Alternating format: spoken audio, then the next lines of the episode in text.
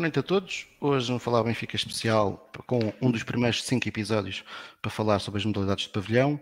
Uh, vamos começar pelo basquetebol. Temos o prazer de ter connosco hoje o Pedro Miguel, ex-jogador e capitão do Benfica, que só venceu cinco campeonatos nacionais, cinco taças de Portugal, cinco taças da Liga e cinco supertaças pelo Sport Lisboa Benfica, coisa pouca.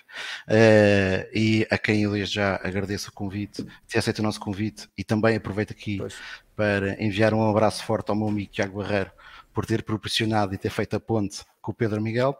E temos aqui o Luís Couto, uh, que vai estar connosco, um adepto que costuma estar presente nos pavilhões do, do Sport Lisboa Benfica, a acompanhar as modalidades. Uh, Vamos falar aqui um pouco e fazer a antevisão daquilo que é a época de basquetebol do Sport Lisboa Benfica 2022-23, mas evidentemente, e tendo aqui o Pedro connosco, vamos aproveitar para passar muito do tempo para falar sobre, sobre a grandiosa carreira que o Pedro teve, uh, não só no Sport Lisboa Benfica, mas também uh, noutros clubes. O Pedro vai para o Benfica do Futebol Clube do Porto, onde uh, já se tinha evidenciado. O Pedro, o Pedro e toda a gente já sabe isso, é natural do Porto, benfiquista, confesso, desde sempre. e portanto, Pedro, eu vou, eu vou, eu vou te fazer a primeira pergunta, agradecendo mais uma vez o convite, que é o que, o que é que para um miúdo com 22 anos, que era a idade que tu tinhas, creio eu, quando vieste para o Benfica em 1990, Uh, representa em, entrar num, num, balneário que já era um balneário muito consagrado, porque o Benfica naquela altura, no basquetebol, uh, ganhava já bastante. Ora bem, em primeiro lugar, quero agradecer o convite que o Tiago Godinho fez através do Tiago Barreiro e por isso agradeço muito que vocês tenham ainda lembrado de, pessoas que fizeram parte e que fazem parte da história do Benfica e do Museu do Benfica e de, e de outras coisas que o Benfica tem. É sempre agradável receber estes convites. Não, não vou a muitos, não vou, confesso que não, mas, mas acho que faz parte, pelo meu passado, estar presente e falar sobre aquilo que eu gosto, do basquete e do Benfica. Por isso são duas coisas que são importantes para mim. Acho que para já agradeço o convite e parece para estar aqui presente com vocês dois e com toda a gente que poderá nos estar a ouvir ou que nos irá ouvir depois deste, deste podcast estar, estar no ar. Ora bem, essa pergunta essa é uma pergunta que não é uma pergunta fácil. Não é uma pergunta fácil por duas razões. Primeiro, porque eu sou um produto das escolas de Vasco da Gama, isto é, é assim. Depois passei quatro épocas no Porto, onde as coisas correram e que me projetou para outro tipo de nível de basquete, que felizmente as coisas aconteceram uh, após uh, a minha entrada ou a minha vinda para o Benfica, e por isso são dois clubes que eu tenho e que agradeço e que sempre respeitarei com todas estas algazarras que há entre os grandes clubes em Portugal. Eu sempre o fiz e sempre o pus em cima da mesa porque fui agradecido e sou agradecido, quer ao Basta Gama, é o meu clube, ao Porto por ter participado e ter estado no Porto com todas as linhas e as pessoas sempre me trataram bem, sempre sabendo que eu era do Benfica, nunca o escondi. E depois, sim, aos 21 anos, eh, quando vim para o Benfica, foi um bocadinho aqui a cereja no topo do bolo. Era aquilo que eu queria, era o clube que eu gostava, era o clube que eu sempre gostei e por isso vim para o Benfica. A minha entrada no balneário do Benfica ainda à pergunta que tu me fizeste, com todas aquelas pessoas de grande referência que, que já estavam e que já ganhavam, esta é que é a verdade, fui muito bem recebido, até porque eu já tinha algum contido, algum contacto com essas pessoas através da seleção.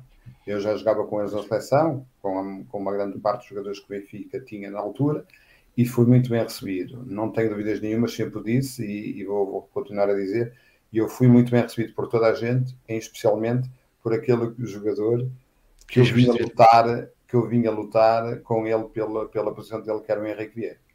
E por isso foi um suporte muito grande para mim, quer o Henrique, quer a família, infelizmente já não está, já não está entre nós, mas continua a fazer parte da família do Benfica, irá sempre fazer parte da família do Benfica, e esta é a curiosidade na minha entrada com todas aquelas pessoas e com todos aqueles grandes atletas já estavam no, no, no Sports do Benfica, e neste caso, só para dar mais, não, não, não posso deixar nunca de referir isto, foi um grande apoio, foi o Henrique, na altura, é com quem eu vinha lutar pelo lugar, que é uma coisa sempre interessante. É só para a gente perceber que tipo de pessoa é que nós estamos aqui a falar, por muito que se fale. É, já era capitão do Benfica, o Henrique, e, e por isso era, era, foi uma, uma situação muito interessante. Pedro, já agora, antes de passar ao Luís para o Luís fazer, para fazer as perguntas dele, eu, eu dou uma nota. Já, algumas pessoas, as pessoas que me conhecem já, já sabem desta história. A primeira vez que eu fui a um pavilhão uh, do Sport do Benfica, eu tinha na altura 12 anos. Uh, e a primeira vez que tive, já tinha ido ao Estádio da Luz ver jogos de futebol, mas num pavilhão foi no célebre jogo uh, da despedida do Henrique Vieira, em que o Benfica faz aquilo que eu achei na altura épico e gostava de te ouvir um pouco a falar sobre essa época, que é uma época em que o Benfica perde, ganha a fase regular, perde os dois jogos na luz uh, e toda a gente pensa que o Benfica vai perder um dos jogos pelo menos em Ovar, o Overense ganha os dois jogos e no jogo de despedida do Henrique Vieira, o último jogo, uh, o Benfica vence e é uma época, pelo menos naquilo que na altura era público, que é marcada por muitos problemas internos no Benfica, não na secção de basquete, mas a nível institucional, com ordenados em atraso. Como é que uma equipa consegue depois de perder 2-0 uh, ganhar forças, porque talento evidentemente existia, para, para reverter a situação? Olha, são aquelas perguntas que são sempre muito subjetivas a gente responder. A gente pode responder de uma forma muito harmoniosa e que toda a gente vá, vá dizer, ah não, o espírito. A verdade é que dentro daquela equipa é verdade que perdemos e com toda a justiça os dois primeiros jogos em casa contra o Varense, com uma equipa com, com grande qualidade. Eles esqueceram-se foi de uma coisa, é que o Benfica perdeu, mas continuava a ter muita qualidade, continuava a ter muitos guerreiros dentro da equipa, continuava a dizer que iria ganhar e nesse, nesse jogo, no primeiro jogo, que na minha opinião foi o ponto de viragem desta eliminatória, o Henrique Vieira faz um jogo completamente soberbo. Soberbo. O Henrique Vieira, na altura, já não estava a jogar de princípio, já estava a jogar, já era suplente, neste caso, meu suplente, e eu penso que a gente acaba por jogar durante muito tempo nesse jogo em Obar e eu e ele ao mesmo tempo. Na altura o treinador e acabamos por, por, por estar eu, ele e o Carlos, os três ao mesmo tempo. O Henrique, o Henrique faz um jogo soberbo, unicamente porque é o capitão de equipa, só isto, era só o capitão de equipa e ele que dá o passo em frente para nós percebermos que éramos, era possível voltar a irmos e, e, ganhar, e ele nesse jogo faz um jogo fantástico. Tivemos uma semana muito penosa, coisas que já se passaram há uns anos, foi uma semana complicada, foi uma semana com com muito, muita apreensão por aquilo que vinha, sabíamos o que é que nos ia esperar no pavilhão do Ovar, que era um pavilhão difícil. altamente difícil e com grandes adeptos, com, com todas e grandes jogadores do outro lado. Epá, mais difícil que agora, não é, Pedro? Desculpa estar a interromper, mas é mais difícil. É. Ou seja, quem, quem, quem agora vê o pavilhão do Ovar, que é um pavilhão já renovado, o pavilhão na altura, aquela Sim. caixa, no bom sentido, era um pavilhão bem mais difícil. Era um pavilhão muito difícil, era um pavilhão com, com grandes adeptos, adeptos com, com intensidade, muito perto do, do próprio campo. Hoje em dia é um pavilhão novo, um pavilhão grande, um pavilhão com, com, outras, com outras características, mas que era muito difícil sempre para quem ia lá jogar. E, e eu penso que o grande segredo aí foi uma semana eh, muito, muito, muito complicada para nós. Uh, é sempre complicado estamos a perder em casa com jogos que toda a gente estava à espera que a gente ganhasse e acabámos por não ganhar e depois darmos esta, esta reviravolta. Não tenho dúvida nenhuma que o Henrique nesse dia foi muito importante para nós, como foi sempre durante todo o tempo que lá esteve, mas há jogos em que a gente somos mais importantes e outros jogos que a gente somos menos importantes, faz parte de, de ser esportista e de ter esta capacidade. Mas depois o segundo jogo, eu penso que no primeiro jogo eu não quero estar, mas eu penso que o, o segundo jogo já foi relativamente mais fácil até de, de, de se ganhar e depois o terceiro jogo na luz, não houve dúvida nenhuma de quem era a melhor equipa, a capacidade, foi, foi um jogo muito, muito, muito diferente de todos aqueles que tinham sido até ali, e que felizmente eu estive, eu costumo dizer, há coisas que me podem tirar. E essa é uma delas em que eu estive presente e estava lá. Sim, eu estava eu estava lá, mas estava, na bancada, estava, mas, mas, confesso é, que foi... Mas é, mas é de coragem. Mas é de não, coragem, foi, foi, foi, a, foi, a, maior estreia que eu podia ter. Eu tinha 12 anos, eu, eu já acompanhava, eu gostava muito das modalidades e sempre gostei, além de ser benfiquista, eh, mas essa, essa eliminatória, por, por todo o contexto, é algo que me fica sempre na memória. E esse jogo, é uma quarta-feira à tarde, uma quarta-feira à noite, creio eu, ou uma terça-feira à noite, é, é, é, um daqueles jogos épicos que vai sempre ficar na memória. Luís, ia, ia passar eu, a palavra eu, a ti. Eu, com pena, via, via os jogos pela, pela televisão, como estava longe. Ah, muito, longe, muito longe da capital da metrópole. Ah, ok, ok. okay. Eu sou, eu vi, uh, uh, vivia na, uh, na Raia, perto do no Alentejo, portanto, não dava, não dava para vir muitas vezes a Lisboa. Era só de vez em quando. Não, não o basquete, nós víamos o basquete na altura para, víamos muito a NBA, uh, nossa era a NBA, os programas em Espanha estava estava, estava a aparecer, ainda nem sequer havia nos programas na RTP, por exemplo, não, não dava a NBA e nós víamos sempre em Espanha, era sim, nas televisões espanholas. Eu nem sei que pergunta, tinha tanta pergunta que depois passa. Mas podes, podes começar é, por, por uma. É um atleta de, no Benfica, qual é, qual é o sentimento de uma pessoa ser benfiquista e ainda por cima ser um atleta profissional? Que era uma coisa que, todos nós gostaríamos de ser atletas e, defender. Qual é a sensação de entrar no, no, no campo ou no, ou no, no, no pavilhão? É, é, é, é, claro que a minha vinda para o Benfica é um, é um ponto alto da minha, pelo menos para mim, eu assumi isso como já assumi dos vários clubes onde joguei, mas o Benfica para mim, para já, era o clube que eu gostava, e isto é fácil. Não tão linear quanto isto. Eu sou de uma família totalmente portistas, totalmente. A única pessoa que não era portista era a minha mãe, que era benfiquista, e, uh, pronto, e, uh, e uma tia, depois através de casamento, mas também era benfiquista, mas a minha mãe completamente do contra, porque toda a gente era do Porto e ela era do Benfica. O meu avô tinha ali um ligeiro vermelho porque era dos Salgueiros, por isso havia ali alguma coisa entre eles que já também tinha uma águia, aquilo mexeu, mexeu com a minha mãe e comigo. Mas a minha mãe é verdadeiramente benfiquista. Isto eu sempre tive agora. Para um jogador profissional, que no caso era aquilo que nós estamos a falar, vir para a equipa que já era campeã e que já tinha uma homogeneia grande no, no basquete Benfica. Mas, para mim, jogar no Benfica era aquela parte que a gente assim, pá, eu não preciso mais nada. Eu, eu, vou fazer aquilo que gosto. Vou estar no clube que eu, que eu adoro, no meio de pessoas que eu admirava, por razões óbvias, até por, por, por isso tudo. Não havia mais nada que eu não pudesse ter, a não dar, ou tentar dar o meu melhor contributo para que o Benfica fosse melhor. Pois. Este é que era o grande objetivo que, que havia e na altura quando eu vim, eu penso que lembra-se quem, quem, quem vai buscar ou quem, quem te dá este primeiro passo é o treinador americano. O Tim Shea. O treinador americano Tim Shea, ele teve uma, foi muito curioso, foi muito curioso que eu estava, eu assinei pelo Benfica e ele estava presente e quando eu saí ele teve uma frase, porque a gente, há coisas que a gente nunca se esquece, a gente já não estamos novos, mas há coisas que a gente nunca se esquece, que ele disse, era a única peça que me faltava. Muito bom. Ele disse isto naquele, naquele dia, eu fiquei assim a olhar para ele e disse: Não, era a única peça que me faltava. E estamos a falar de jogadores como o Henrique Vieira, que já lá estava, e o Carlos, e o Mike, e o Jean-Jacques, e o Leiria, um rolo tão grande de, de, grandes atletas que, porque o Benfica, com todos os grandes atletas que o Benfica sempre teve dentro dessas equipas, eu acho que a grande verdade em termos do Benfica era a equipa. Pois. com as individualidades todas que a gente tinha e que éramos todos, e que isso não há dúvida nenhuma, e que vai ser sempre, mas o Benfica era muito forte como equipa. Isso é o principal, é, acho, que é, acho que é o principal. Exatamente, eu acho que isto, quando a gente, toda a gente fala muito, e eu acho que é importante falarmos na mística do Benfica, tem a ver um bocadinho com isto, é a capacidade que nós temos de, de ter esta mística transmitida e passada que um grupo seja coeso, forte, que esteja dentro daquilo que é o espírito e é o Benfica. Porque a mística é só uma, que é ganhar. Pois. Mas acho, acho que nesses últimos anos perdeu-se perdeu um bocado. Acho que uh. Infelizmente, isso é verdade. Infelizmente é verdade. Até porque também os tempos são outros.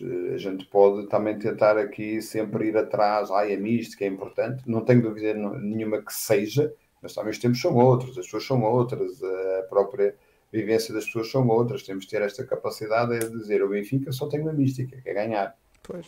Sem dúvida. Muito que a gente mas, mas, acho, mas acho que se perdeu um bocado, eh, até em termos de formação. Não vejo, não vejo aquela, aquela vontade de, de ter um projeto uh, com, dos escalões inferiores e ir avançando.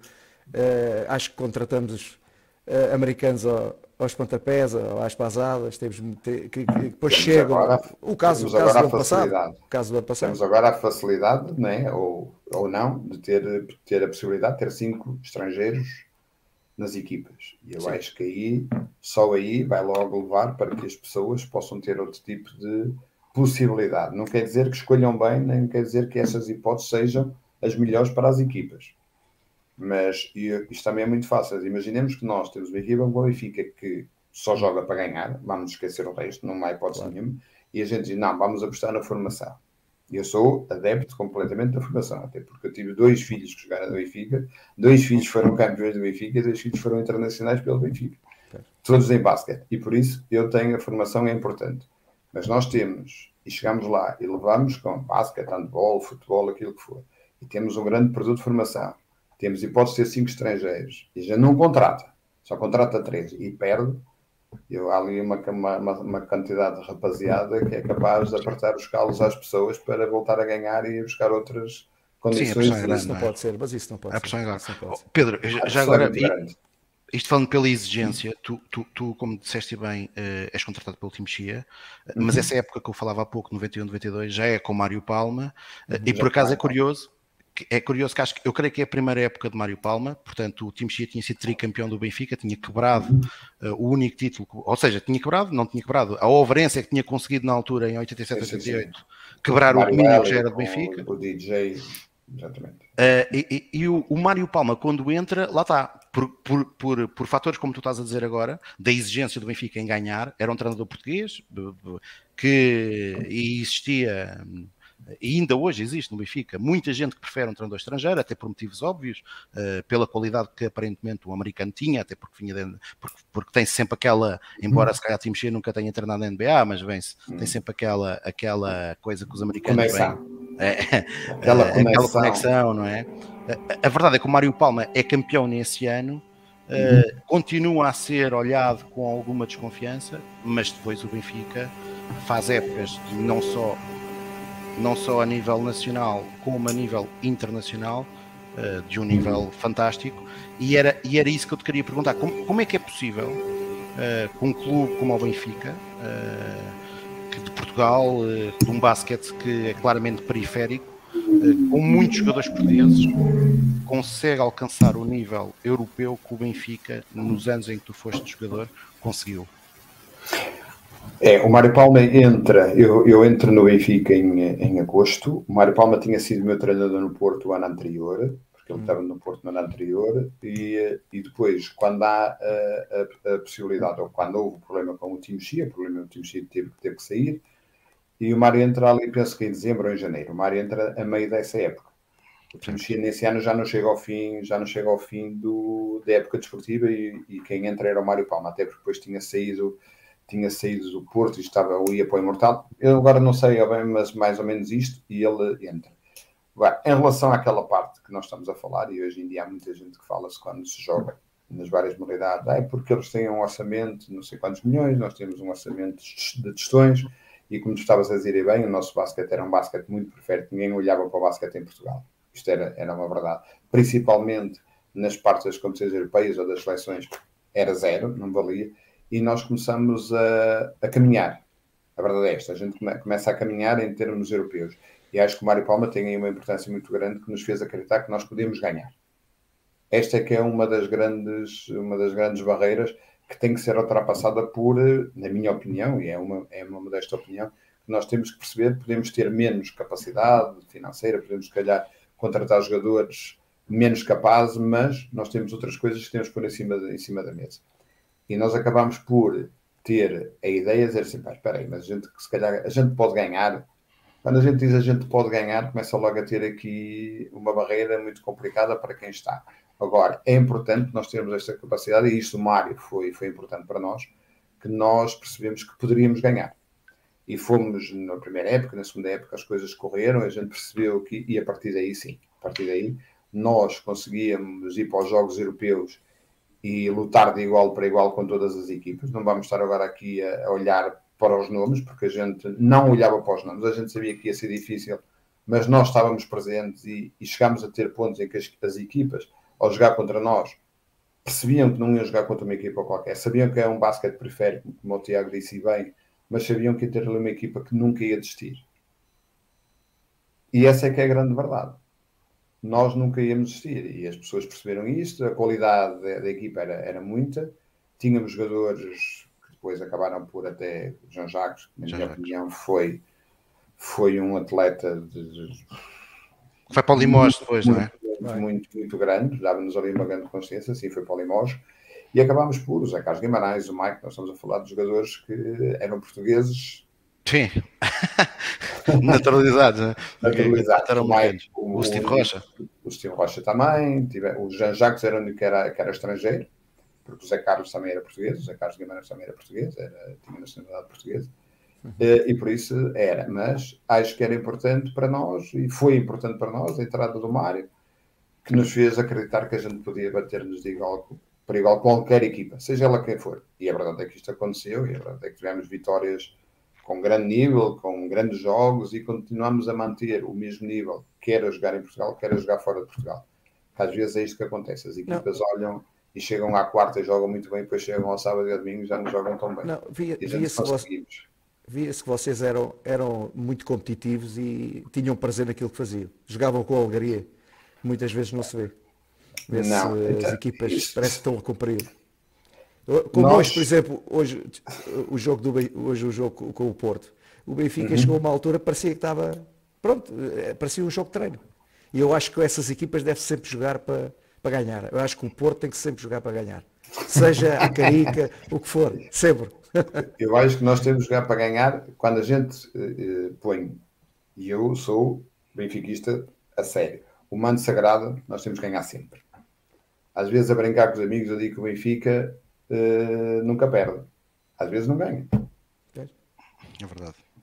Ó oh Pedro, mas, mas é, esse nível europeu acabou também, pelo menos. Eu já eu, eu, uma vez vi um podcast em que tiveste com o Miguel Barroca, que também jogou no Sim. Benfica, uh, e dizias uma coisa uh, que eu concordo, mas gostava de, que tu pudesses voltar a repetir, que é o nível europeu que, que vocês tinham ao, ao, durante a semana, embora o desgaste físico, que evidentemente, uh, porque uhum. o Benfica era praticamente a única equipa que estava naquela fase de grupos, Sim. acabava também por criar ainda aumentar mais o nível de competência da equipa nos confrontos internos, não é? Totalmente. Isso é totalmente verdade. Nós, ao, ao, ao jogarmos a um nível competitivo, não podia ser a 100, não é? Nós, para jogarmos naquele nível competitivo contra aquelas equipas, tinha que ser a 200. Porque se fosse a 100, não chegava. Se fosse a 100, não chegava e a gente éramos completamente cilindrados. Uh, a gente chegar ao campeonato nacional e ter a capacidade de continuar a jogar a 200, a gente chegávamos muitas vezes a meio da primeira parte e os jogos estavam sempre resolvidos. O que nos permitia muitas vezes a gente descansar. Certo. Às vezes isto é importante, né? Porque certo, as coisas certo. estavam resolvidas, havia mais coisas para jogar e acabavam por eh, ter aqui, tínhamos mais descanso. Se calhar, se jogássemos o jogo só a 100%, e a partir dali os jogos iam ser complicados.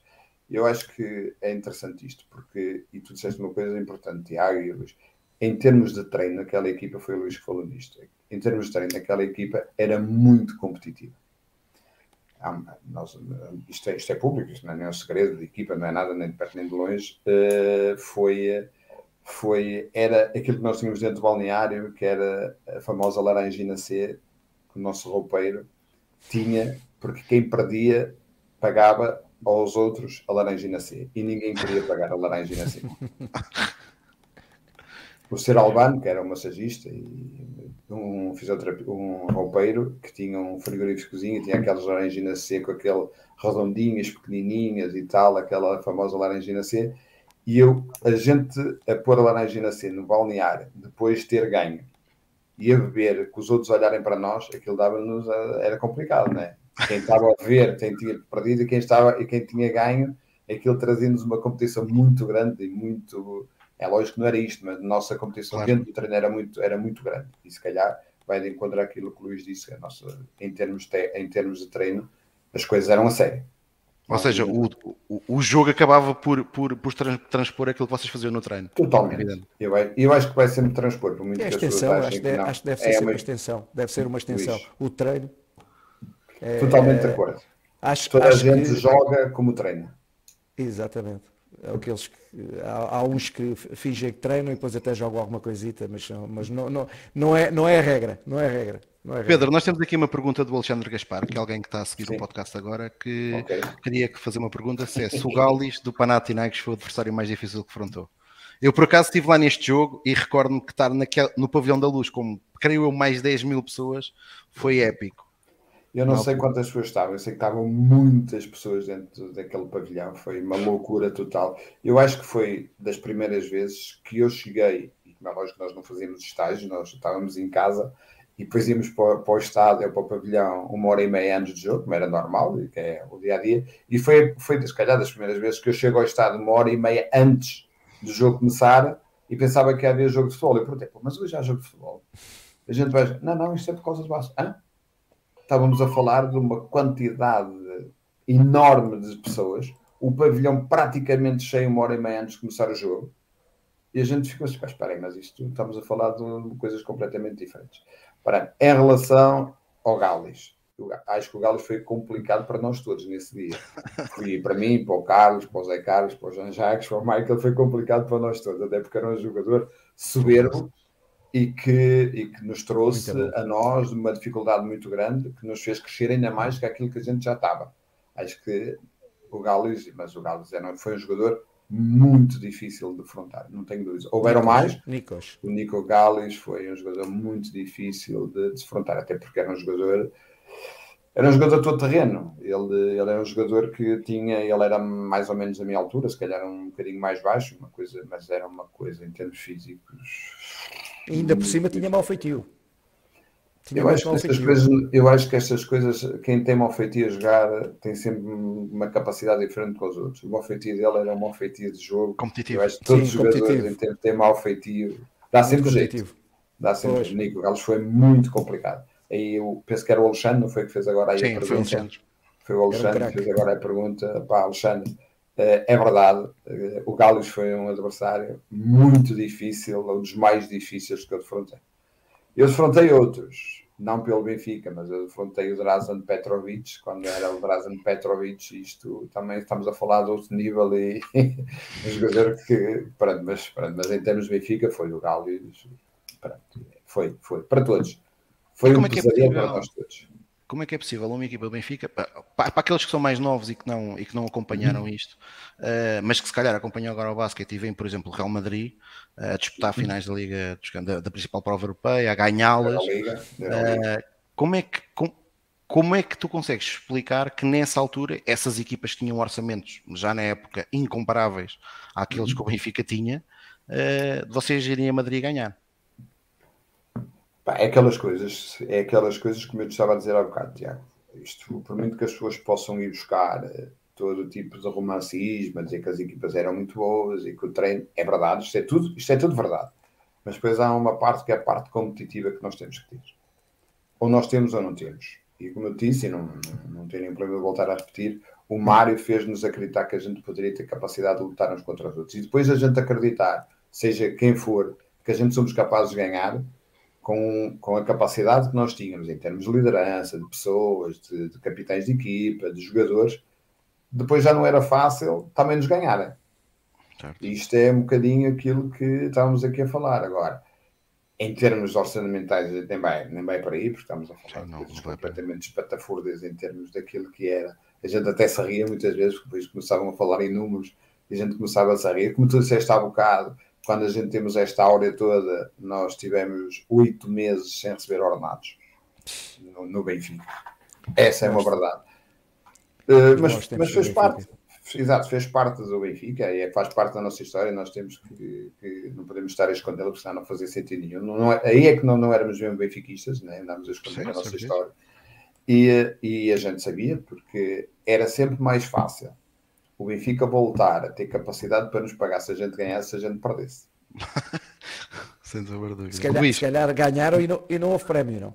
Não, uh, não por acaso houve, por acaso houve, as pessoas tiveram essa capacidade, alguns dirigentes com, pronto, com, com, só com o nome, outros com um grande nome e com, com capacidades muito diferentes de, de olhar para a situação, mas, é mas acabou o Benfica por fazer um pagamento de tudo que devia, mas foram tempos muito difíceis, até porque estamos a falar de jogadores profissionais, alguns jogadores fora dos seus países, Exatamente. com alguma dificuldade, eh, oito meses sem, sem receber. É não tempo, foi é fácil, mas chegámos é ao fim. Tempo. Eu tenho um amigo que diz que, um amigo muito, muito chegado, que diz que pá, vocês nunca deviam ter recebido, é que vocês ganhavam sempre. E por isso, quando vocês começaram a receber, começaram a perder. e então, oh, oh, oh Pedro, por falar em derrotas, o Benfica uhum. uh, continua num nível europeu muito elevado. uh, e acaba por perder o campeonato, quebrando um ciclo de uhum. sete, sete campeonatos conquistados em 95-96 e Mário Palma sai. Uh, e é uma decisão da direção do Benfica, legítima, como qualquer decisão. Uh, mas tu, enquanto jogador, achas que fez sentido quebrar esse ciclo de Mário Palma devido a um campeonato que foi perdido contra um adversário que na altura foi o Futebol Clube do Porto, que tinha sim, qualidade, sim, sim. Uh, e que depois Mário Palma acabou no ano seguinte logo por comprovar que as suas qualidades estavam intactas ao ser campeão nos Heróis da Avenida.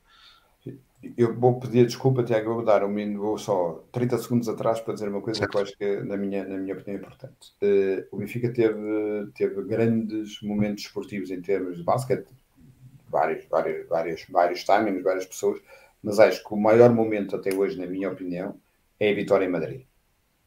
Sim, sim. O maior momento em termos de internacional e com, com o destaque, porque estamos a falar do Real Madrid, não estamos a falar uh, do Juventude de Badalona, que é um clube sim. enormíssimo de, de um Panathinaikos. Os estudantes, o estudiantes, por aí fora. Exatamente, o Barcelona, que a gente debatia-se. A verdade é que nós ganhamos em Madrid, e para mim este é o maior feito que o Benfica Era o que eu ia perguntar. na sua história. Eu ia perguntar isso. Qual é a sensação de, de marcar o, o, o, sexto da vitória? Eu acho que aí a gente não pensa. Eu acho que a gente aí, nós somos, nós somos treinados para executar. E a gente Mas deve ser uma sensação. É, é uma, é uma sensação completamente diferente. Eh, eu não era um jogador de grande efusismo em termos dos momentos, eh, conseguia e conseguia mentira sem, sem contar a verdade, que eu estava completamente a ferver, mas continuava a ter aquele ar que as coisas eram normais, que não eram, uhum. e isso, isso fazia parte da minha, da minha maneira de estar, daquilo que eu representava dentro da própria equipa e que justificava que eu fosse assim, porque dentro do campo eu, eu era o líder daquela equipa.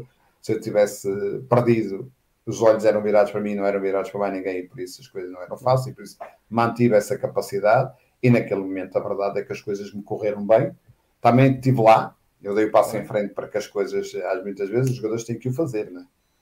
Ficar à espera que os outros atuem às vezes é um erro. Eu dei esse passo em frente, até porque nada que se minta. Eu fiquei com a bola até o momento final e depois assumi totalmente ou perdi ou ganhava. Ponto. E as coisas acabavam por correr bem e infelizmente o Benfica ganhou. Só queria que o Tiago, desculpa lá, para não estar a, a, ocupar muito tempo em termos dessa situação, voltar a falar. Para mim, esse é o maior feito da história do basquete Benfica até hoje. Uh, há poucas pessoas que calhar o sabem, uh, mas nós benfiquistas, e quando falamos nós benfiquistas, estamos a falar neste mundo, uh, esta é que é a verdade.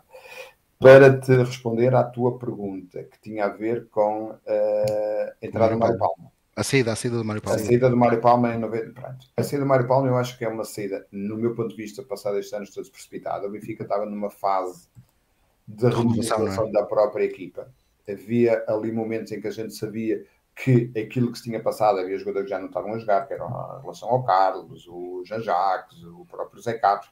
O Benfica estava-se a re reorganizar outra vez para, se calhar, nos próximos um ano, dois anos, voltar a ter a capacidade de ganhar. Na altura, o, o pensamento das pessoas foi outro, uh, acabou por o Mário sair e foi para os Estrelas e acabou por, por voltar a ganhar, a ser campeão. Pronto, para ser verdadeiro, no ano, no primeiro o ano em que ele é campeão, penso eu, eh, nós temos, nós ganhamos a supertaça aos Estrelas da Avenidas, a primeira, a primeira competição da época. A segunda competição nós vamos à final com eles a Taça de Portugal no Seixal e acabamos por eh, não podermos ganhar porque não nos deixaram ganhar. Esta foi o ponto, eu estou a dizer isto porque sou eu o interveniente na, na última jogada do, do encontro, onde o Arte marca falta e completamente descabida, mas marcou e o, o Estrelas ganhou. Pronto, estamos a falar do equipe, depois a gente acaba perdendo as meias finais e nem conseguimos ir à final nesse ano. Eh, e depois o basquete do Benfica acaba por entrar ali num, num ciclo, depois as direções do Benfica que vieram a seguir tomaram outro tipo de decisões, um, olharem para o Benfica de uma forma diferente, eh, com a entrada na altura do, do Vale Azevedo, as coisas foram completamente. Eh, sabe Deus, nós sabemos aquilo que o Benfica passou, né? não foi só nas modalidades, foi em tudo. Foi, em tudo. foi, foi, foi o pesadelo que se instalou lá. E pronto, na altura, mesmo assim, nós tínhamos um vice-presidente que era um vice-presidente excelente, que era o Zé Manuel Antunes, e fantástico. Uh, e as coisas uh, ainda iam por unicamente vontade dele, porque a direção só tinha olhos para outro tipo de circunstâncias que eu acho que nem era, nem era a parte esportiva, eram outras coisas que toda a gente depois acabou por saber e o Benfica acabou por passar ali um bocadinho mal em relação a tudo. Tu, tu acabas por jogar depois em 2000, em 2000 devido a uma lesão que. Eu acabei, acabei, que acabei acaba, em 2000. E acabas por depois por ficar no Benfica naquela fase, numa fase muito complicada que, é, que são os anos da reconstrução Uh, não só do, do basquetebol, como uh, dos próprios, das próprias condições, com a história da, da, da, da demolição do Estádio da Luz e da, e da construção dos pavilhões. Uh, esses tempos não foram tempos fáceis, acredito. Não. Para quem gosta do Benfica, eu acho que não foi fácil, nestes tempos não foi fácil para ninguém.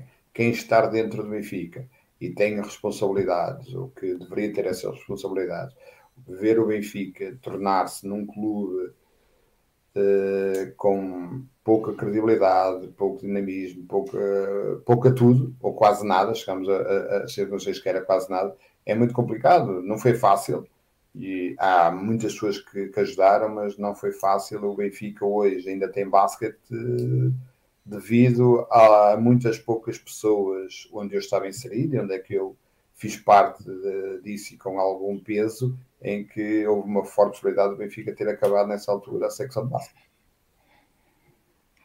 Como é, que, como, como, é que se consegue dar a, a, volta a isso? Ou como é que se conseguiu dar a volta a isso, Pedro? Eh, com Benfica, não, ou seja, o benfiquismo evidente, porque tem que existir pessoas com vontade, eh, mas como é que vocês conseguiram arranjar condições para que fosse possível ao Benfica, não sendo tão competitivo como já tinha sido no passado, aliás a história assim o diz, é o clube mais vencedor uh, no uhum. basquetebol nacional, uh, mas de manter pelo menos a modalidade, a, a, modalidade à tona e a modalidade a competir. Uh, eu sei que o basquete, isto foi um problema transversal das modalidades, o caso sim, do voleibol sim. Também, é, também é conhecido, total, total. que passou, passou dificuldades, mas como é que se conseguiu arranjar sinergias para, e espírito para conseguir manter isso? Resiliência, muita capacidade de gostar do Benfica e não deixar o Benfica acabar com uma das modalidades que tantas alegrias deu aos adeptos, sócios e, e pessoas que sempre estiveram à frente. Uh, acho que houve ali um grupo de pessoas onde eu estava incluído que fomos capazes e com bastante coragem de com pouco fazer alguma coisa. Não é que a gente tenha feito muito, mas com pouco tenha feito muito. Uh, acabamos por uh, ter ajudas, ir à procura, porque o Benfica era um, era um clube desgarrado, era um clube sem, sem rumo. Era, a secção de basquete fazia uma coisa, a secção de handball fazia outra, toda a gente procurava Pode para ser. as suas secções o melhor possível para que a secção não acabasse. É público, há uma Assembleia Geral no Casal Vistoso, onde era o presidente Manuel Vilarinho e que havia em cima da mesa a possibilidade das modalidades ou de algumas modalidades acabarem e os sócios do Benfica, não foi o Pedro, não foi o António, não foi o Manuel, não foi ninguém, nós fizemos o nosso trabalho de casa em relação a irmos para essa Assembleia Geral e que essa ideia, na altura da direção, neste caso aqui, Fosse é, liderada pelo Manel Vilarinho, eh, mas era uma, uma, uma, direção total, não era só ele, e a gente não pode pôr no nome da pessoa a responsabilidade de. Era uma direção que tomou essa decisão e os sócios do Benfica, os sócios do Benfica votaram quase 90 e tal por cento a favor das modalidades continuarem e não acabarem. E na altura eu penso que o Dr. Manuel Vilarinho iria até discursar para ter uma capacidade de, de, de, de expor uh, a ideia que ele tinha e os sócios não o deixaram nem tomar essa decisão e quiseram ir diretamente para votos e acabaram por votar com esta dimensão e que acabou por nos dar muita força na altura em que ainda mais que a gente já estávamos com toda a resiliência íamos para a frente, mas agora foram momentos drásticos. Foi a única altura que eu pensei em deixar de ser sócio do Benfica, foi essa. Foi se isso fosse para a frente. Uh, pronto, mas isto são opções. Há clubes que acabaram com algumas modalidades, tiveram muitos anos, e outros que nem conseguiram. É? O Sporting, o, o Sporting, o, o, Porto, o, Porto, o Porto só tem Porto, duas, modalidades, duas modalidades. É o hockey, não, agora tem três. Tem três, o hockey, é, o, o, e o voleibol feminino agora. Mas, mas o voleibol feminino é, é, um, é uma marca. É como, claro, claro, é um, Mas tem é um, o hockey, o basquete e o handball, não é? É o handball, é, três. é o basquete e o handball são os três. Foram aí, a ideia do Velarinho era replicar aquilo que tinha sido feito pela direção do José Roquete no Sporting, sim, quando sim, eles sim, mantiveram só o handball e o, e o atletismo Uh, sim, era uma ideia, diga-se passagem, de, pronto, enfim, legítima, mas. Nestas coisas a gente temos de ser muito claros. O Sporting é um, é, um, é um clube enorme também, é um clube grande, é um clube que a gente não pode, mas tomou essa decisão há uns anos, os sócios assim, assim decidiram, e quem tem, são os sócios que tomaram essa decisão, que felizmente há uns anos começaram a perceber que se calhar não fazia sentido essa decisão e foi um erro e por isso demoraram tantos anos outra vez a voltar àquilo que era importante. É importante ter o Sporting, é importante ter o Porto. É sempre importante ter essas equipas a lutar desde que o Benfica ganhe. Pois, porque senão uh, uh, uh, entre as três há alguma igualdade claro. com os outros clubes e ainda é pior, porque não tem, não tem condições financeiras para, para aguentar. O Benfica é durante alguns anos acabou por ganhar porque, e, não, e ainda bem ganhou, não é isso que está em causa, mas em termos adversários não tinha nem o, nem o Sporting nem o Porto à altura para lutar pelos campeonatos. E tinha os melhores jogadores, e tinha os melhores jogadores.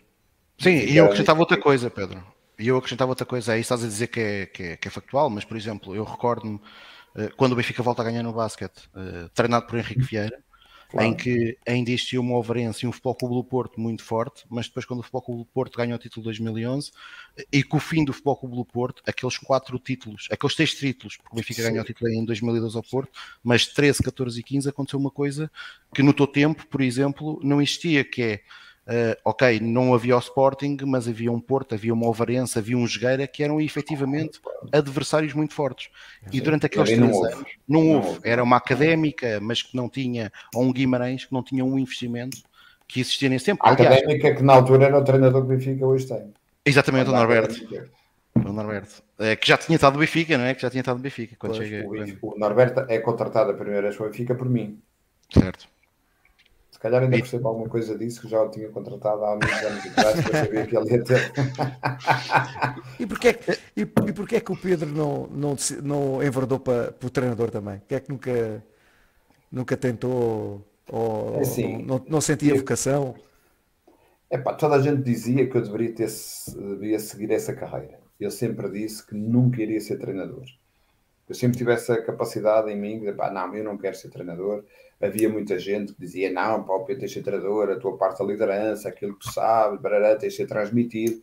Mas eu sempre disse que não queria ser treinador. Eu acho que eu não podia, eu não podia ter, ou se calhar hoje pensava de outra forma. Eu vou explicar, a ver se consigo. É assim: a gente não pode, a transição, na minha opinião, de jogador para treinador tem que ser uma transição com capacidade, com, com tempo, com estudo, porque por muito que a gente saiba quando joga, na minha opinião, pode não ser suficiente para liderar processo e para estar dentro de processos completamente diferentes que é aquilo. Eu acho que tem que haver aqui um processo entre a gente ser treinador, depois treinar equipas que se calhar eh, de formação, para a gente começar a ganhar know-how suficiente para depois chegar a uma equipa sénior e estar de olhos nos olhos a discutir com jogadores que vêm de um nível completamente diferente mas assim, não, é, não basta só dizer assim, pá, olha, que eu em 96, a 97, a 98 também joguei isto alto no Eu acho que isto não chega.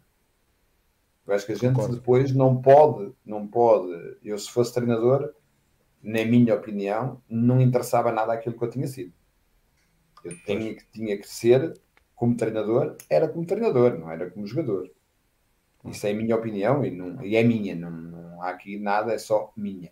E pronto, e por isso eu nunca quis olhar para essa área, achei que os meus contributos até podiam ser úteis, não quero estar agora a meter aqui falsa modéstia em termos daquilo que era, e, e, e, na altura quando estive à frente do Benfica, tive conversas com o Norberto, com o Mário Gomes, pronto, porque também tinha abertura para isso, e os treinadores que na altura foram do Benfica deram uma abertura para isso, para eu poder, dentro da minha experiência, pôr em cima da mesa aquilo que eu acharia na escolha de jogadores, na capacidade de liderança que os próprios jogadores, os capitães poderiam ter, o que é que era melhor para a equipe. Pediam-me algum tipo de, de ajuda e eu sempre a dei, com todo, com todo o prazer e com toda a, a estrutura do Benfica ficar melhor.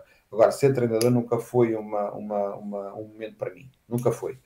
Se calhar porque acho que iria demorar tantos anos a estar a, a ser treinador de formação como tive durante tantos anos, para chegar a uma equipa sénior e ganhar, e se calhar não era naquele momento o mais certo para mim, e por isso acho que não, nunca fazia sentido. Relativamente ao, ao, agora ao passado recente, tu não achas que o Benfica, perdeu alguma da sua competitividade nesse período que falámos há pouco, ou seja, o Benfica volta a ser campeão com faz um bicampeonato com Henrique Vieira, perde o campeonato, faz um tetracampeonato, mas em circunstâncias muito favoráveis pela, fa pela falta de oposição e no ano imediatamente a seguir o Futebol Clube Porto aparece e ganha até com alguma facilidade o campeonato. O Benfica no ano seguinte volta a ganhar, mas depois passa aqui um hiato de 4 anos sem conseguir vencer, uh, perdendo dois títulos para aquele que é o nosso atual treinador, Norberto Coelho para o Oliveirense, uh, para o Sporting, uh, e, e, a ideia que está, neste caso a minha ideia enquanto adepto, uh, só, uhum. somente, é que o Benfica, mesmo investindo, não investia tão bem. E, e, e, que perdeu competitividade e perdeu uma coisa interessante, que é o Benfica, teve ali uma altura que a formação do Benfica, principalmente quando o Goran Nogic uhum. estava dentro da estrutura, pareceu de facto estar a evoluir para um patamar superior, nos últimos anos dá a ideia exatamente do oposto que o Benfica perdeu capacidade de formar uh, e, de, e depois, por outro lado, há, os poucos que forma não é, acabam por não ter espaço no Benfica, mas acabam por ter espaço noutros clubes. O caso do Sporting agora é evidente tem quatro, que conta com quatro, três, quatro, jogadores formados no Benfica. Formados no Benfica, sim. Tem, isto viu-se aqui, a, a, falta de alguma estratégia interna eh, da estrutura encarnada? Uh, em relação a esses, a, esses, a esses anos que nós estamos a falar, eu não sou, se calhar, a pessoa mais indicada para falar, porque eu afastei-me um bocadinho da parte do basquete e não, não é. Sempre acompanhei por uma razão, como eu vos disse no princípio, eu tive os dois filhos que jogaram, tiveram na formação toda no Benfica, desde, desde os minis até, até às equipas de sub-20, sub né? neste caso, quer, quer o João, quer o Ricardo e depois o mais interessante é que eram jogadores, jogadores de seleção, e eu só acompanhava a formação. Não era uma coisa que eu, por questões pessoais, nunca, não, não, não, nunca, iria, nunca fui ver, nunca sabia, sabia que o Benfica, e às vezes, nem sempre, quase nunca havia algum jogo na televisão, mas não era. Acho que o Benfica deixou de ter a capacidade de olhar para dentro dele próprio. E a partir daqui, quando a gente deixa ter a capacidade de olhar para nós, para dentro de nós e perceber qual é o problema que está e não quer mexer em algumas coisas que são fundamentais mexer nos momentos certos, acaba por perder o caminho. Isto acho que aconteceu. E tu estavas a falar, Tiago, e disseste bem. Na altura em que, que, que, que o Goran esteve à frente da, da, da, formação do Benfica, o Benfica formou muitos jogadores, formou alguns treinadores, formou muitos jogadores, jogadores com qualidade tanto é que o Benfica foi durante muito tempo campeão da formação, em termos de formação, desde sub-16 a sub-18 a sub-20, e depois não tinha reciprocidade nenhuma na equipa séria. Sim, exatamente.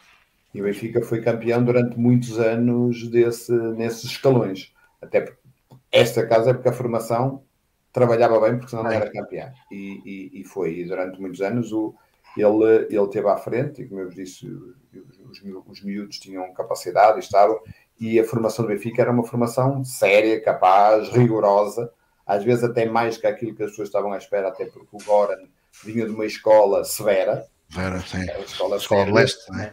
Escola de leste, e às vezes as pessoas não entendiam muito bem porque o, hoje em dia né, os pais acham que o desporto, como é pago, as coisas são diferentes.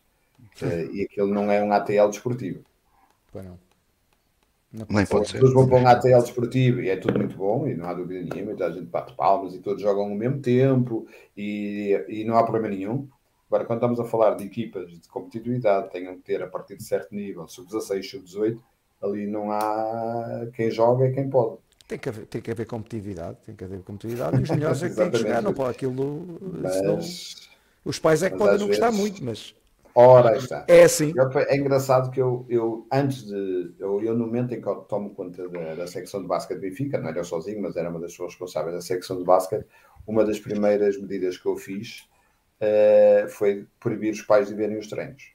E tive uma quantidade grande de problemas naquela altura a dizer que iam levar os filhos e que eles tinham que ver os treinos. E pá, não há problema nenhum, vocês querem ver os filhos a treinar, não vão ver aqui. Querem jogar no Benfica, os treinadores têm que ter o, o espaço deles, os meninos, os meninos têm que ter o espaço, e por isso os pais não vão ver o treino. Foi um, foi um cabo de trabalhos, isso acontecer porque toda a gente estava de, não estava de acordo. Eu continuo a achar que é uma das áreas que pode-se melhorar, é essa. Porque o Benfica, o Sporting, o Porto, as equipas fazem esta formação a partir de um patamar, Estamos a falar de, de sub-8, sub-10, pronto, sub-12, os miúdos andam ali, os antigos mini-baskets iniciados, acho que ali é, é... Agora, a partir do nível, o treinador quer ter uma intervenção um bocadinho mais agressiva, sem ser fora dos contextos, mas uma intervenção. O miúdo não está tão à vontade, o treinador não está à vontade, os pais todos na bancada, é capaz de. Eu, de eu posso e depois existe dizer... muita pressão, não é? Existe muita pressão dos, dos pais de, eu... de, de, acharem que no futebol tem o Ronaldo e no basquete que tem o novo Jordan. Eu, eu por exemplo, quando jogava, eu, eu não gostava que os meus pais fossem ver os jogos. Detestava. Mas era porque Sentia não nada. Pois, também. Mas, não, mas olha, não, não, eu não jogava nada, eu não jogava nada, mas, mas se, se os meus pais fossem ver, ainda jogava menos. era pior. Até era melhor os pais não irem. Se era assim, já pelo mal, os pais era, fossem, era péssimo. Era péssimo. Já nem, nem sabia o que, é que era a bola, quase. Não deveria, obviamente que não. Pronto, o passado é o passado, mas não teria feito sentido o Benfica, o Benfica nessa altura Uh, em que de facto os adversários eram não tinham um nível competitivo para, para, para ombrear com o Benfica. Se calhar ter sido feita uma aposta mais consistente na formação, falo principalmente daquelas épocas, 2013, 14, 15, onde ainda existia boas fornadas da formação e que podiam ser uh, acabar por ser um bom complemento para a equipe profissional, até porque muitas vezes nós sabemos quando o Benfica vai buscar um estrangeiro, naturalmente, uh, como tu dizes há pouco e bem, eh, pode ter sorte eh, no scouting, pode escolher bem, pode ter um bom scouting, mas eh, quando se vai contratar um estrangeiro é sempre um atleta mais caro e, portanto, tem um peso superior no orçamento do clube. Não se deveria ter feito isso nessa altura para, para, para se calhar hoje ter uma base mais sólida para ganhar com mais regularidade. Tiago, possivelmente sim. Não, tô, não posso estar. A... Possivelmente sim, até porque, como tu disseste, e bem, se a competitividade não era tão grande, eu penso que dentro desses casos, e se a formação era formação com qualidade, de certeza absoluta que os miúdos que saíam da formação tinham capacidade em termos de em termos de capacidade tática, técnica, em termos de sabiam que era o Benfica. Até porque já tinham ganho na formação, porque isto toda a gente hoje fala uh, muito, a formação do Benfica, e é o Campos, vamos falar isto em dois minutos no, no, no futebol, Campos no futebol. Nós quando estamos a falar dos jogadores com algum nível, o Rubem Dias, o Bernardo, eles têm 10 e 12 anos do Benfica. Não têm um nem dois anos do Benfica. E a partir daqui eles sabem que é o Benfica, percebem qual é a dimensão. Isto é importante, no meu ponto de vista. Não é? Este menino que António Silva. está agora, o António Silva a jogar. Há quantos anos é que o António Silva já está no Benfica? Há muitos, está lá desde Jesus. Por isso eu digo, é isto é importante, porque crescem. O manto sagrado pesa muito. A camisola do Benfica, quando a gente chega a alguns palcos, aquilo tem um peso muito grande. E a gente temos que uhum. ter a capacidade de ter essa camisola vestida. E acho que estes meninos ou estes homens, quando chegam a este nível, sabem perfeitamente que, o que é que estão a jogar. Ou neste caso, sabem perfeitamente aquilo que têm em cima da mesa e a responsabilidade de ter de vestir aquela camisola. Se calhar aconteceu exatamente isso no basquete Benfica que não foi aproveitado. Que havia capacidade e competitividade e depois que não foi, não teve o caminho que deveria ter tido, como o futebol.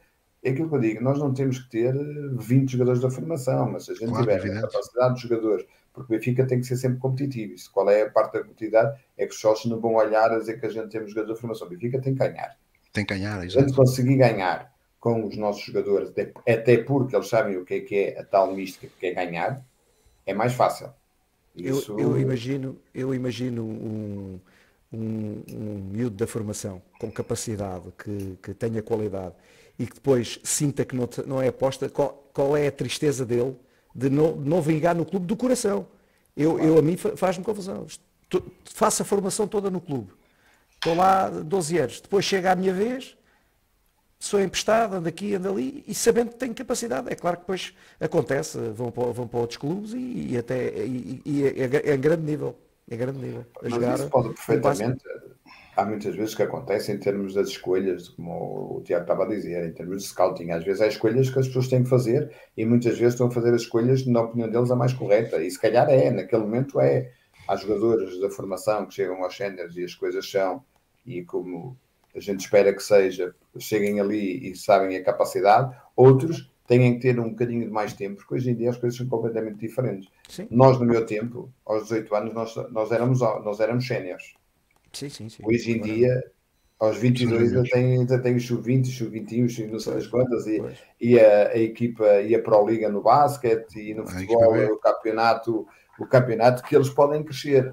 Nós, e quando falamos na minha, na minha geração, a gente chegava aos 8 anos e éramos séniores. Sabíamos jogar, se não sabíamos, se não sabíamos, íamos jogar para outra equipa. Ponto.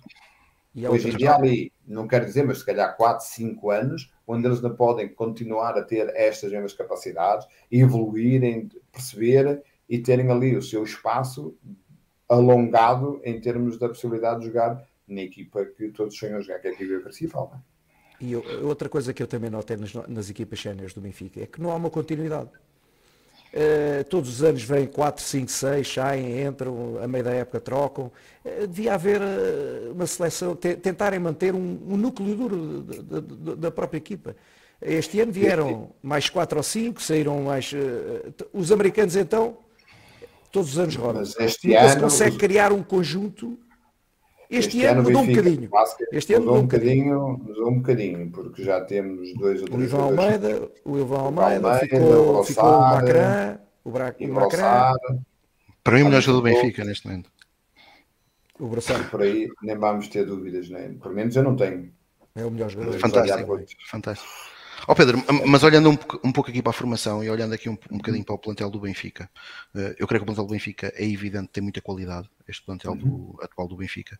Mas, por exemplo, faz sentido, olhando só aqui para as bases, não é? eu olho aqui para as bases, o Benfica neste momento tem o José Barbosa, tem o Diogo uhum. Que é um atleta que foi formado no Benfica uh, e que para mim, pronto, posso, posso estar errado, mas eu creio que o Diogo, se calhar às vezes precisava de mais minutos, porque é, tem sido uhum. válido, tem sido uma, uma solução válida. Fomos buscar o Sérgio Silva, temos o Tânia Douglas que fomos contratar e ainda podemos ter nestas duas posições o Tomás Barroso e o Braçar. Olhando para o teu tempo, por exemplo, eu quando olhava para bases no Benfica pensava em Henrique Vieira e Pedro Miguel. Uh, não via mais 3, 4, 5 soluções, ou seja, os, os plantéis eram mais curtos e uhum. aparentemente, embora fossem mais curtos, tinham se calhar, uh, tinham se calhar não, tinham efetivamente mais qualidade uh, na sua soma, embora, embora mais curtos. E eu acho que, sinceramente, eh, se calhar uma das razões em que eu, joguei, deixei de jogar tão cedo foi que eu jogava muitos minutos. Eu chegava ao fim do ano e tinha média de 38 e 39. Se eu tivesse as médias de 20, como hoje em dia é para ser 20, 20 e poucos, se calhar não é que eu consigo até a jogar muito mais anos, mas ainda tinha tido alguns tempos de jogo. Por isso, estamos a falar, e agora foi um à parte, estou a brincar agora. Em relação à equipa do Benfica, eu acho que tu estás a fazer, e bem, a tua perspectiva em relação a olhar para aquilo que é jogadores exteriores hoje em dia isto mudou um bocadinho. O jogador exterior não quer dizer que joga a base. Certo, Exatamente. certo. Certo, o Brossar, o Brossar pode fazer posição 1-2, não é? Por exemplo. Um, e estamos aqui, por exemplo, este, o, o novo base vai ser um 1-1, não é? O Sérgio Silva pode ser um jogador que joga a 2 e pode ser. Estamos a falar que não temos o Zé Silva que está aleijado e que vai estar fora, não sei ainda quanto tempo, até porque se aleijou o ano passado, não sei se está mais um mês ou mais dois meses, não sei, não, sério que não sei, mas que se calhar estamos aqui com alguma lacuna. Temos o o Barroso, que eu acho que é um jogador que olhamos para, para ele, mas é um jogador que se calhar vai dar muitas coisas de fora. De fora, sim. sim. Que, é, que é importante numa equipa e por mim sim, sim, não, sim, não, é, não vamos olhar, até por questões, e ele é o próprio sabe disso e já, já, já o disse publicamente, né? porque é mais, assinou por mais um ano para o Benfica, pensou há relativamente pouco tempo renovou. Uh, e depois temos estes jogadores que tanto podem jogar. Quando estamos a falar de jogadores uh, uh, jogar posição 1, hoje em dia há uma variável. São os jogadores exteriores e os jogadores interiores. E o Benfica tem que ter uma quantidade de jogadores exteriores. Pode-se gostar ou pode-se não gostar da maneira como se joga. Isto é completamente. E como eu disse no princípio disto, eu não percebo muito daquilo. Eu não percebo muito daquilo, não percebo muito de basquete, mas eu acho que o jogador, hoje em dia, o jogo é muito mais exterior. Muito mais exterior. Esta situação do Stephen, do Stephen Curry na NBA e de alguns jogadores, aqueles bases do Real Madrid, que o Real Madrid teve, e se a gente olhar para as Euroligas, a gente vê muito, muito, muito mais. Antigamente, o jogador interior era um jogador que fazia as diferenças em relação àquilo que era o próprio jogo. Hoje em dia, não é só, o jogador exterior tem muito peso em relação àquilo que o jogo vai dar, até porque a criação de lançamentos de 3 pontos, isto ir de 3 em 3, não é igual de ir dois em dois. Ah, pois não, claro, três, não, claro que não. Essa é que é a diferença. E por isso Mas acho que nós, às vezes, o Benfica, o ano passado, exagerava muito mesmo no jogo exterior. Às vezes não, uh, não entravam e, e, e, continuavam a insistir. Com muito, muito pouco jogo dentro. Não, Pronto, não, isso, não isso é verdade. Nós, temos, nós temos um jogador interior que eu aprecio muito, que é o Macran. Se calhar é um jogador, eu chamo-lhe, é um jogador antiga portuguesa. É um animal competitivo, não é? No bom sentido. Isso, no bom sentido. E dá ali uma consciência muito grande quando é preciso jogar dentro, ele joga dentro, quando é preciso para cá fora, ele joga. Tem esta capacidade olho para ele como um jogador diferencial dos outros. Em minha opinião, como o Brossard, na minha opinião, é um jogador diferencial dos outros. É um jogador que nos momentos certos sabe perfeitamente o que ele está a fazer. Pode falhar, porque isto é totalmente legítimo em quem tem, em quem toma decisões. Agora, a gente olha para ele e vê um basquete diferente. Se calhar é um basquete que muitas pessoas não gostam, até porque é um, não é um basquete tão que deslumbra em termos da fonte. Hoje em dia, por acaso tive há uma pessoa que me disse isto. Hoje em dia só se vibra com duas coisas no basquete, é com os afundantes e com os três pontos. Não se vibra com mais nada. E o eu acho um é erro, muito mais confesso. Eu acho, eu acho chegar simples, mas isto sou eu. Mas, mas eu não percebo nada, eu não percebo mesmo nada disto. Claro, mas isso se calhar é a tua visão daquilo que era o teu basquete há muitos anos atrás, que era um jogo muito mais simples agora. Mas não há dúvida, hoje em dia nós vamos a um pavilhão o que é que se vibra? É com os afundantes e com os três pontos. Certo, certo, é verdade, é verdade. E se calhar nós olhamos depois, chegamos ao fim, e é, tu, e é verdade, porque estão lances mais espetaculares, mais diferentes, que trazem mais vistosos, mas não é isso que leva as equipas a ganhar. Pois é, é Aliás, uma, uma, aquilo que leva normalmente as equipas a ganhar, e isso aí é, é já, já, no teu tempo era assim, e acho que ainda hoje continua, é as defesas.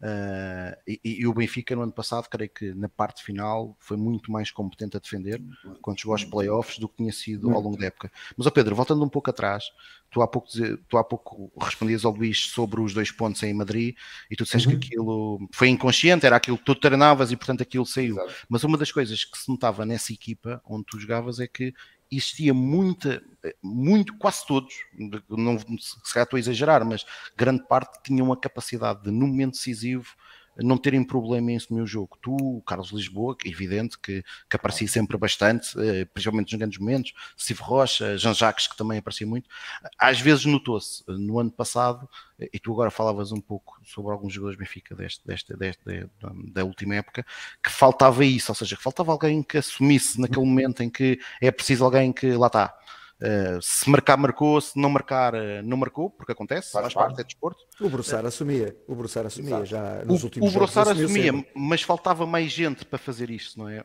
Ou seja, porque uma coisa é ter, é olhar para uma equipa do Benfica e o adversário olhar para o Pedro Miguel, para o Carlos Lisboa, para o Jean Jacques, claro. para o Steve Rocha e pensar, bem, qualquer um deles pode assumir, uh, embora possa existir uma probabilidade de ser mais um ou outro. Outra coisa é quando o adversário olha e percebe que, ok, quem vai assumir é aquele. Isto, uh, e a pergunta que eu te fazia era mais neste aspecto, porque qualidade neste plantel do Benfica existe, existe muita gente com qualidade, uh, mas é algo que é uma característica intrínseca do jogador ou é algo que acaba também por se treinar dentro do próprio plantel e, do, e no próprio treino? Isso não há dúvida que é o treino isso as pessoas esqueçam. Uh, há jogadores que são jogadores que têm capacidades natas para, para momentos, e vamos, e vamos assumir isso. Uh, é importante estas coisas acontecer. É importante ter jogadores que saibam que tenham que decidir e que tenham a capacidade e que o próprio treinador lhes diga que eles vão decidir isto treina-se. Eu tomar uma decisão, ou o treinador dizer assim, esta decisão neste momento é para o A ou é para o B, isto treina-se. Isto claro. não é ele chegar ali ao, à parte, fazer um desenho, olha, agora o, o, António vai assumir. Não, não é, isto não acontece. Ou pelo menos não deveria acontecer.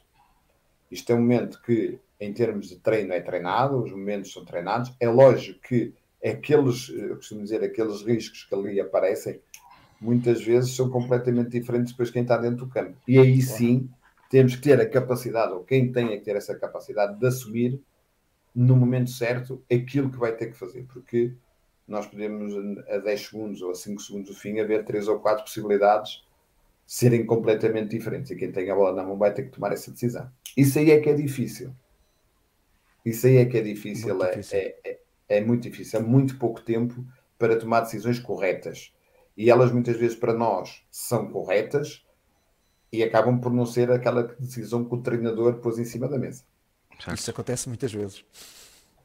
É, é do momento. A pessoa é ser, é ter inteligência aqueles riscos, a decidir. Aqueles riscos, eu costumo dizer, é pá, o jogo coletivo, seja o basquete, futebol, mas pronto, nos jogos coletivos que eu conheço mais, o basquete, outros esportes coletivos, o basquete não pode ser só riscos. Não. E hoje em dia a formação, a formação total, na minha opinião, na minha opinião, e os meus filhos, como eu disse, foram, foram, foram jogar no, no Benfica, depois jogaram noutros clubes, e é muito mecanizado.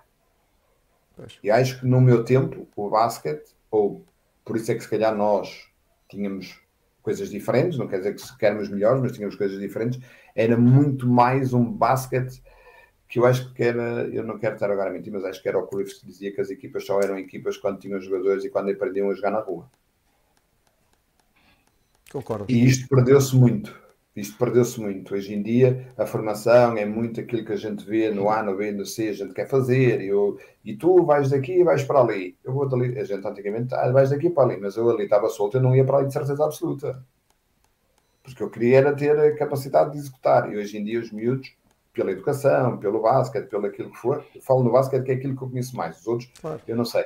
É um jogo muito mais mecanizado e, e não há a parte individual de cada um nunca posso experimentar o coletivo, mas a parte individual ajuda muito o coletivo.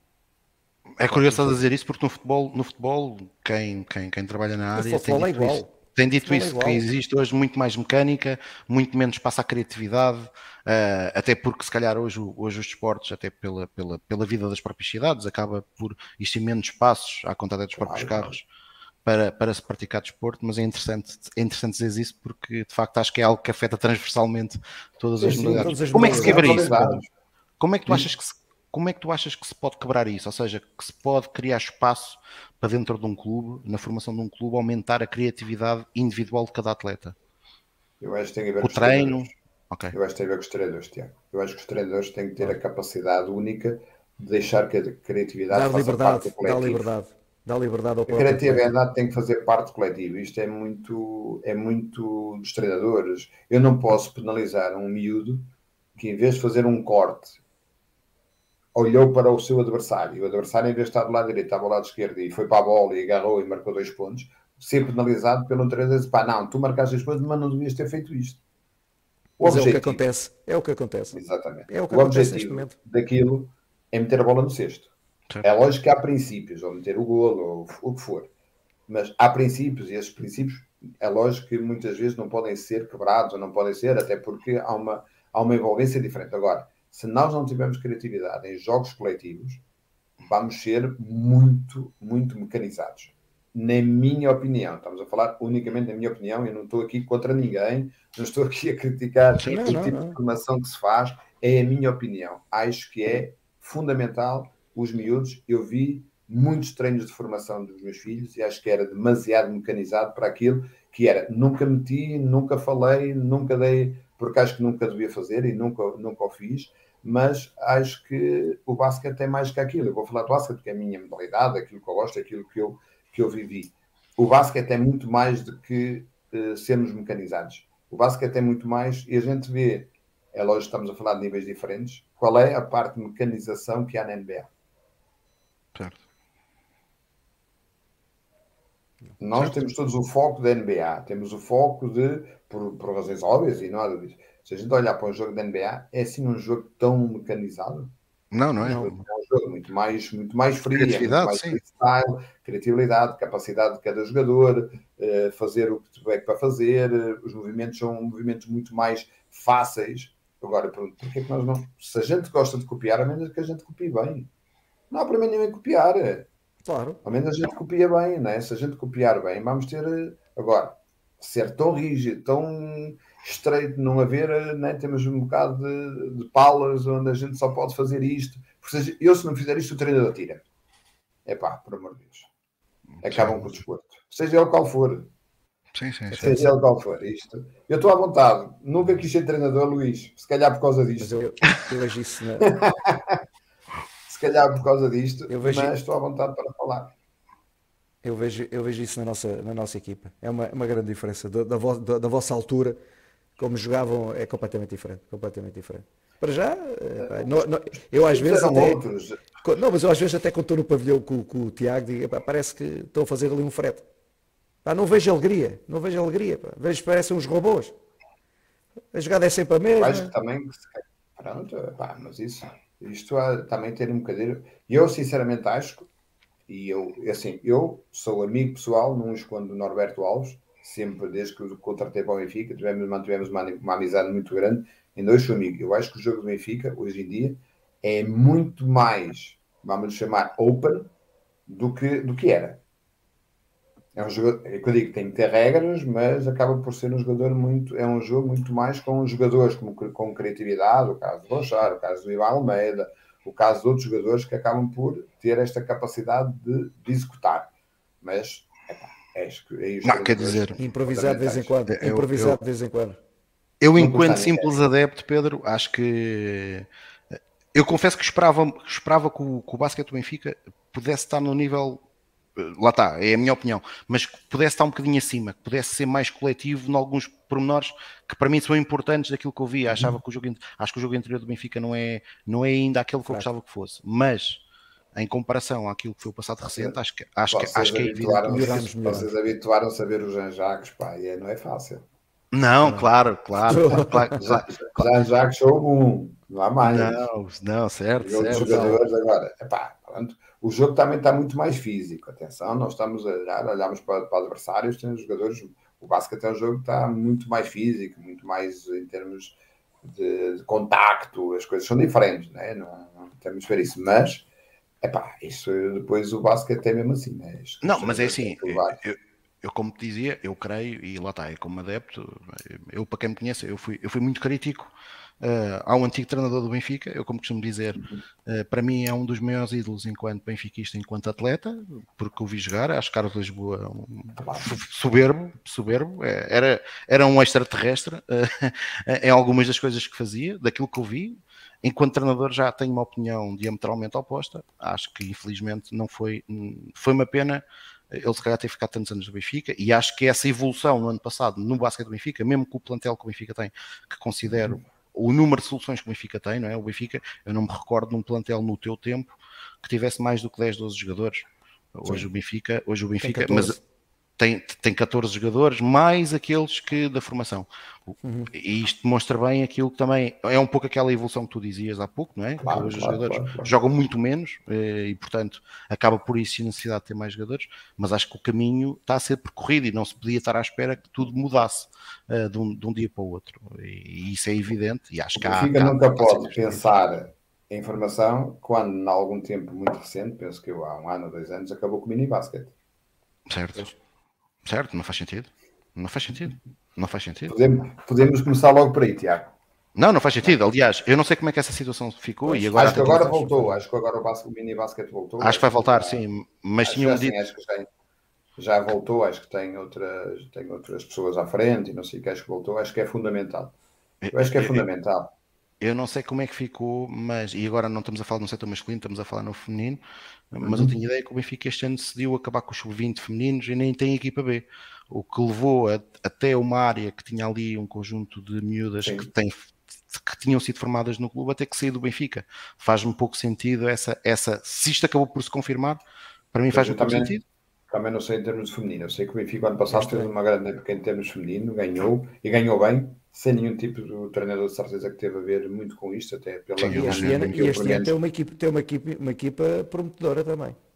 Também Para acho que, que dizer, está, não, está, está, mais, acho, está mais equilibrada que o do ano passado, acho que temos mais soluções. E acho, acho que tivemos algumas, algumas saídas da, da equipa feminina, Sim. outras entradas, e acho que o treinador, de certeza absoluta, que é alguém capaz de, porque já o demonstrou ano passado, por isso não, não vamos estar agora aqui uh, agora em circunstâncias disso, acabou com a equipa B, o Chupinto, isso é. O princípio não é o bom. O princípio não é bom. Mas, Tiago, já vou-te vou, vou responder em uma coisa que há bocado me disseste e eu estou de acordo contigo. Atenção, que eu quero que isto fique bem claro, eu estou de acordo contigo, que é. Uh, houveram. O Michael Jordan foi sempre e vai ser sempre o melhor jogador da NBA. Por muito que as pessoas queiram. Vai ser sempre o melhor jogador da NBA mas Michael Jordan, quando, enquanto não teve uma equipa, não ganhou. Ah, claro, é evidente. Evidente, eu percebo o que é que é chegar. Claro, claro, claro. claro. E, e, não deixou de ser sempre o melhor marcador, o melhor saltador, o melhor defensor e essas coisas todas com todo mérito. Mas só quando teve uma equipa ganhou. Claro, É só, ver, é só ver a série, a série da, da Netflix. Ora aí está, ora aí está. Ah, é, é- é evidente. Oh, um, Aliás, Eu é só ver, é só ver a tua equipa, não é? A tua equipa era isso tudo. Era isso tudo. minha equi- Só um grande equipa- coletivo é que permitia potenciar o talento Nada individual que, que, Nada que, nenhum. que existia. E esse para mim é o expoente máximo de todos, não é? Porque foi para todos nós e continua a ser, e Michael Jordan foi Michael Jordan, isto não há, não há dúvida nenhuma. E andou durante, eu penso que foi 5 anos, eu não quero estar agora porque também não tenho cabeça, andou 5 anos a ser melhor marcador, melhor isto, melhor isto, mas e não ganhava campeonatos. Sim, mas tinha lá o Dennis Rodman, o Scottie Pippen. Depois começou a acrescentar ali pessoas que lhe davam a capacidade de ganhar. E depois ganhou.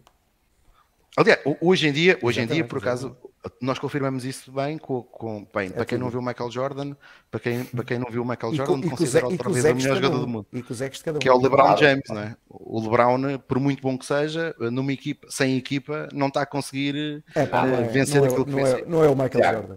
Não é o Michael Jordan. Não vai ganhar. Não vai ganhar. Não vai ganhar. Não é o Michael Jordan. Pedro, como, era como uma é que tu equipa, vês este crescimento? aquilo era uma equipa que, que jogava quase dos olhos fechados. Aquilo saía tudo. Era Claro. brutal. Brutal, brutal. Como, Era. como é que tu vês este crescimento do basquetebol feminino em Portugal?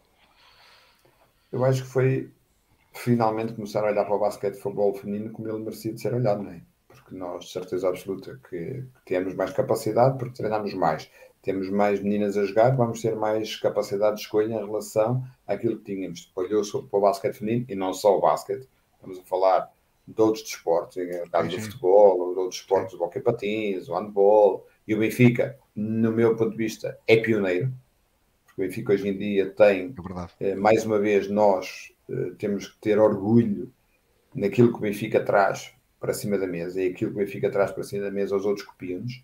né? Há, há aí, um, há uma, uma parte escrita a dizer nós temos que fazer igual, nós temos que ser melhores porque eles né, são sempre inovadores, É, por isso as pessoas, as pessoas copiam-nos. Eu acho que o Benfica nisso foi completamente inovador, apostou bem na, na parte feminina, em qualquer tipo de desporto. E acho que é fundamental hoje em dia terem eh, eh, áreas distintas, porque estamos a falar de esportes distintos e de pessoas distintas, mas não tenho problema nenhum de dizer, têm toda a capacidade para fazerem desporto de alto nível. Nós vemos o basquete, é aquele desporto que eu mais vejo, e o próprio futebol, de vez em quando, mas o basquete, as miúdas jogam, as mulheres, que já não são miúdas nenhuma, são mulheres a jogar, e por isso eu acho que é, foi fundamental o Benfica entrar no basquete feminino para o basquete feminino ter outra visibilidade, que era importante para o basquete feminino. É para Sim, trazer, e- os, outros, para trazer os, outros, os outros clubes. Ora, aí está. É. Aliás, o Benfica acaba por trazer o basquete feminino quando o Sporting acaba, não é? Ah, ou seja, aumenta o nível, o Benfica já tinha, mas aumenta o nível quando o Sporting acaba, mas é uma pura coincidência. Mas é uma pena Claro, o Sporting claro. ter acabado. porque Claro que sim. eu subscrevo Mas- isso, mas- é mas- a visibilidade dos três grandes e do Benfica, então, catapulta a modalidade para, para outros níveis. eu acho que faz todo sentido. No futebol vês isso, né? o Benfica teve É, futebol exatamente. feminino e tem-se 30 mil pessoas a ver um, um jogo de futebol feminino, ainda bem que tem. pá, é o Benfica. Mas vamos ser claros, é o Benfica. Exatamente. Certo, certo, certo. Tu- tu- o tu- Benfica. Tu- tu- o, Benfica, o Benfica nos últimos dois anos foi campeão de basquetebol. No ano passado eh, tomou a opção de basquetebol feminino, eh, tomou a opção de não ir à Europa. Este ano vai voltar à Europa e uma das coisas que alguns céticos dizem é: epá, temos que ter atenção para não dizer aos adeptos do Benfica que, ok, isto é o Benfica, mas vai ser muito difícil vencer, porque já no basquete masculino é difícil, no basquete feminino, que na maior parte dos casos não estamos uh, sequer uh, a falar de profissionais, estamos a falar no máximo de pessoas que são semi-profissionais, uh, no caso dos atletas e dos próprios treinadores. Tu achas que faz sentido? Eu, eu, eu pessoalmente acho que faz sentido, nem que seja pela experiência. Uh, acho que faz sentido, mas na tua opinião, isto faz sentido ir às competições europeias? Uh, ou seja, já agora só para dizer uma coisa, eu acho que faz sentido se tiver também alguma sequência, não é? Exatamente claro. aquilo que vocês tinham no teu tempo, quando, quando eu à Europa, uh, isto ia, aquilo era um objetivo do Benfica, não do curto prazo, mas no médio prazo, de conseguirmos ser cada vez mais competitivos a nível europeu. Uh, a tua opinião sobre, sobre, sobre a possibilidade das equipas, uh, neste caso femininas do Benfica, irem à Europa, achas que vai ser uma mais-valia uh, para, as, para, para as atletas e para os, e para, para, os próprios técnicos? E ainda bem que o Benfica toma estas decisões coerente em relação àquilo e esperemos que esta coerência se mantenha. Porque nós a jogar contra os melhores vai nos tornar melhores. Ok. É a minha ideia isto, também. Isto não há, na minha perspectiva, não há dúvida, né? Nós só, na altura, só começamos a. Nós não fomos diretamente. Nós, no primeiro ano, não ganhamos logo ao Real Madrid ou, ou, às outras equipas que a gente ganhou. A gente, primeiro, andámos ali a jogar naquela taça Europa, acho que era assim que se chamava, também não. E ganhamos alguns jogos e fomos aprendendo, só depois é que começámos a jogar contra as equipas deste nível e começámos a bater. Por isso, eu penso que esta parte da coerência tem que ser continuada. Agora, o basquete Benfica a Europa só, feminino só vai ser bom para elas e para as pessoas que estão à frente do basquete feminino. Os treinadores vão ser obrigados a fazer coisas completamente diferentes daquilo que estão habituados a fazer cá, vão ter que ter superação. Hoje em dia, eu tenho a certeza disto porque é, estamos a falar de fazer viagens, não estamos a falar de futebol, estamos a falar de fazer viagens Sim, com escalas. Não sei quantas horas de voo e chegar aos sítios e vou ter que jogar passado poucas horas e depois vou voltar a jogar cá, vir para Portugal e voltar a jogar ao fim de semana e tenho que ter o mesmo nível. Isto obriga as pessoas a crescer. Obriga as pessoas a crescer em termos pessoais, em termos de coletivo. Mais tempo passas com as tuas colegas ou com os teus colegas, mais tempo vais ter para conhecer melhor os teus colegas nas vários pontos ou nas, nas diferentes coisas. Não é só ir ao treino e estás com elas no treino estás com elas nos hotéis, estás com elas nas viagens, estás com elas em, em dificuldade, estás com, ela em, com eles em vários pontos, onde te vai obrigar a serem cada vez mais equipa. Agora, se me disserem assim, aí ah, o Benfica vai jogar na Europa eh, e depois vai ter, nos primeiros tempos, a capacidade em Portugal de estar tão bem, não podem não ter. Isto não pode ser penalizado por nós, todos, benfiquistas, de que isto possa acontecer. Eu, ti, eu tinha um bocado, eu tinha um bocado a, a opinião contrária à do, do Tiago, porque eu acho que também concordo de irmos aprendendo, mas temos de ter uma equipa competitiva. Não, não, não gostava muito de ir para a Europa para levar, como se costuma dizer na gíria, grandes, grandes cabazadas. Isso eu não, não concordo. Se tivermos uma equipa equilibrada, podemos fazer alguma coisa. Agora, se vamos lá só porque, porque vamos participar, Sim, mas cabazadas podes levar sempre, não é? A equipa, do, a equipa do Pedro Miguel da Europa também levou algumas cabazadas, salvo seja, porque Sim, mas... há um dia mau e o adversário tinha um orçamentos 10, 20 vezes superiores ao nosso, com muita qualidade. Claro. Ah, isso acontece, não é? Sim, mas isso, mas, isso acontece e vai acontecer. Agora, eu entendo que aquilo que o Luís está a dizer, não é? É pá, eu quero ir jogar na Europa, mas quero ser, como por menos, quero, quero Sim, ser alguma coisa competitiva em relação a isto. Mas isto, Luís, isto também vai depender muito de, seja delas ou deles, não interessa aqui, é ou delas ou sim, deles. Sim, sim, jogar na Europa, é lógico que vão jogar, eu não sei quem, é que vai, quem são as equipas ou quem é que o Benfica vai jogar, não, não faço nenhuma das ideias, mas por muito que se queira, se isto também vai. Foi sorteio. Já, já vai, foi, posso confirmar. Vai depender das pessoas que estejam à frente e que as convençam, se que elas têm qualidade, têm, vamos ser porque têm qualidade, de tornarem a, a, dizer que não, nós conseguimos ganhar. É aquela coisa que eu falei, nós temos de ter a capacidade de não olhar para os outros e os outros são sempre melhores que nós. Nós em Portugal às vezes temos esta coisa, os outros isso, são sempre isso, é, isso, isso, é muito, isso é muito português. E, e, logo nós, e nós começámos a perceber há uns anos para cá que não é verdade. Exatamente.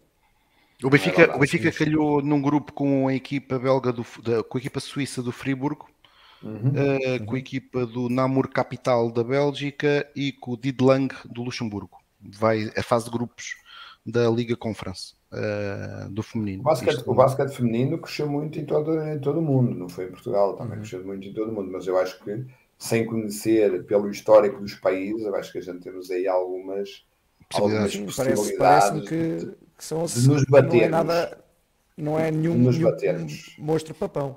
As belgas, acho que as belgas em termos femininos têm boas equipas, boa qualidade em termos de basquete. As suíças é... As, as Suíças. Eu estou só a ler, mas dizem que são os favoritos do grupo, a equipa belga. Eu, eu não estou a ler, só estou a falar por, por aquilo que é. E, e, mas acho é que o Benfica, é acho que, pá, o Benfica não pode, por muito que a gente queira, acho que faz. É muito importante as pessoas uh, terem esta, esta ligação e terem esta competitividade em termos de outros campeonatos porque a gente olhar só para, para nós por aqui para dentro não chega para o nosso clube.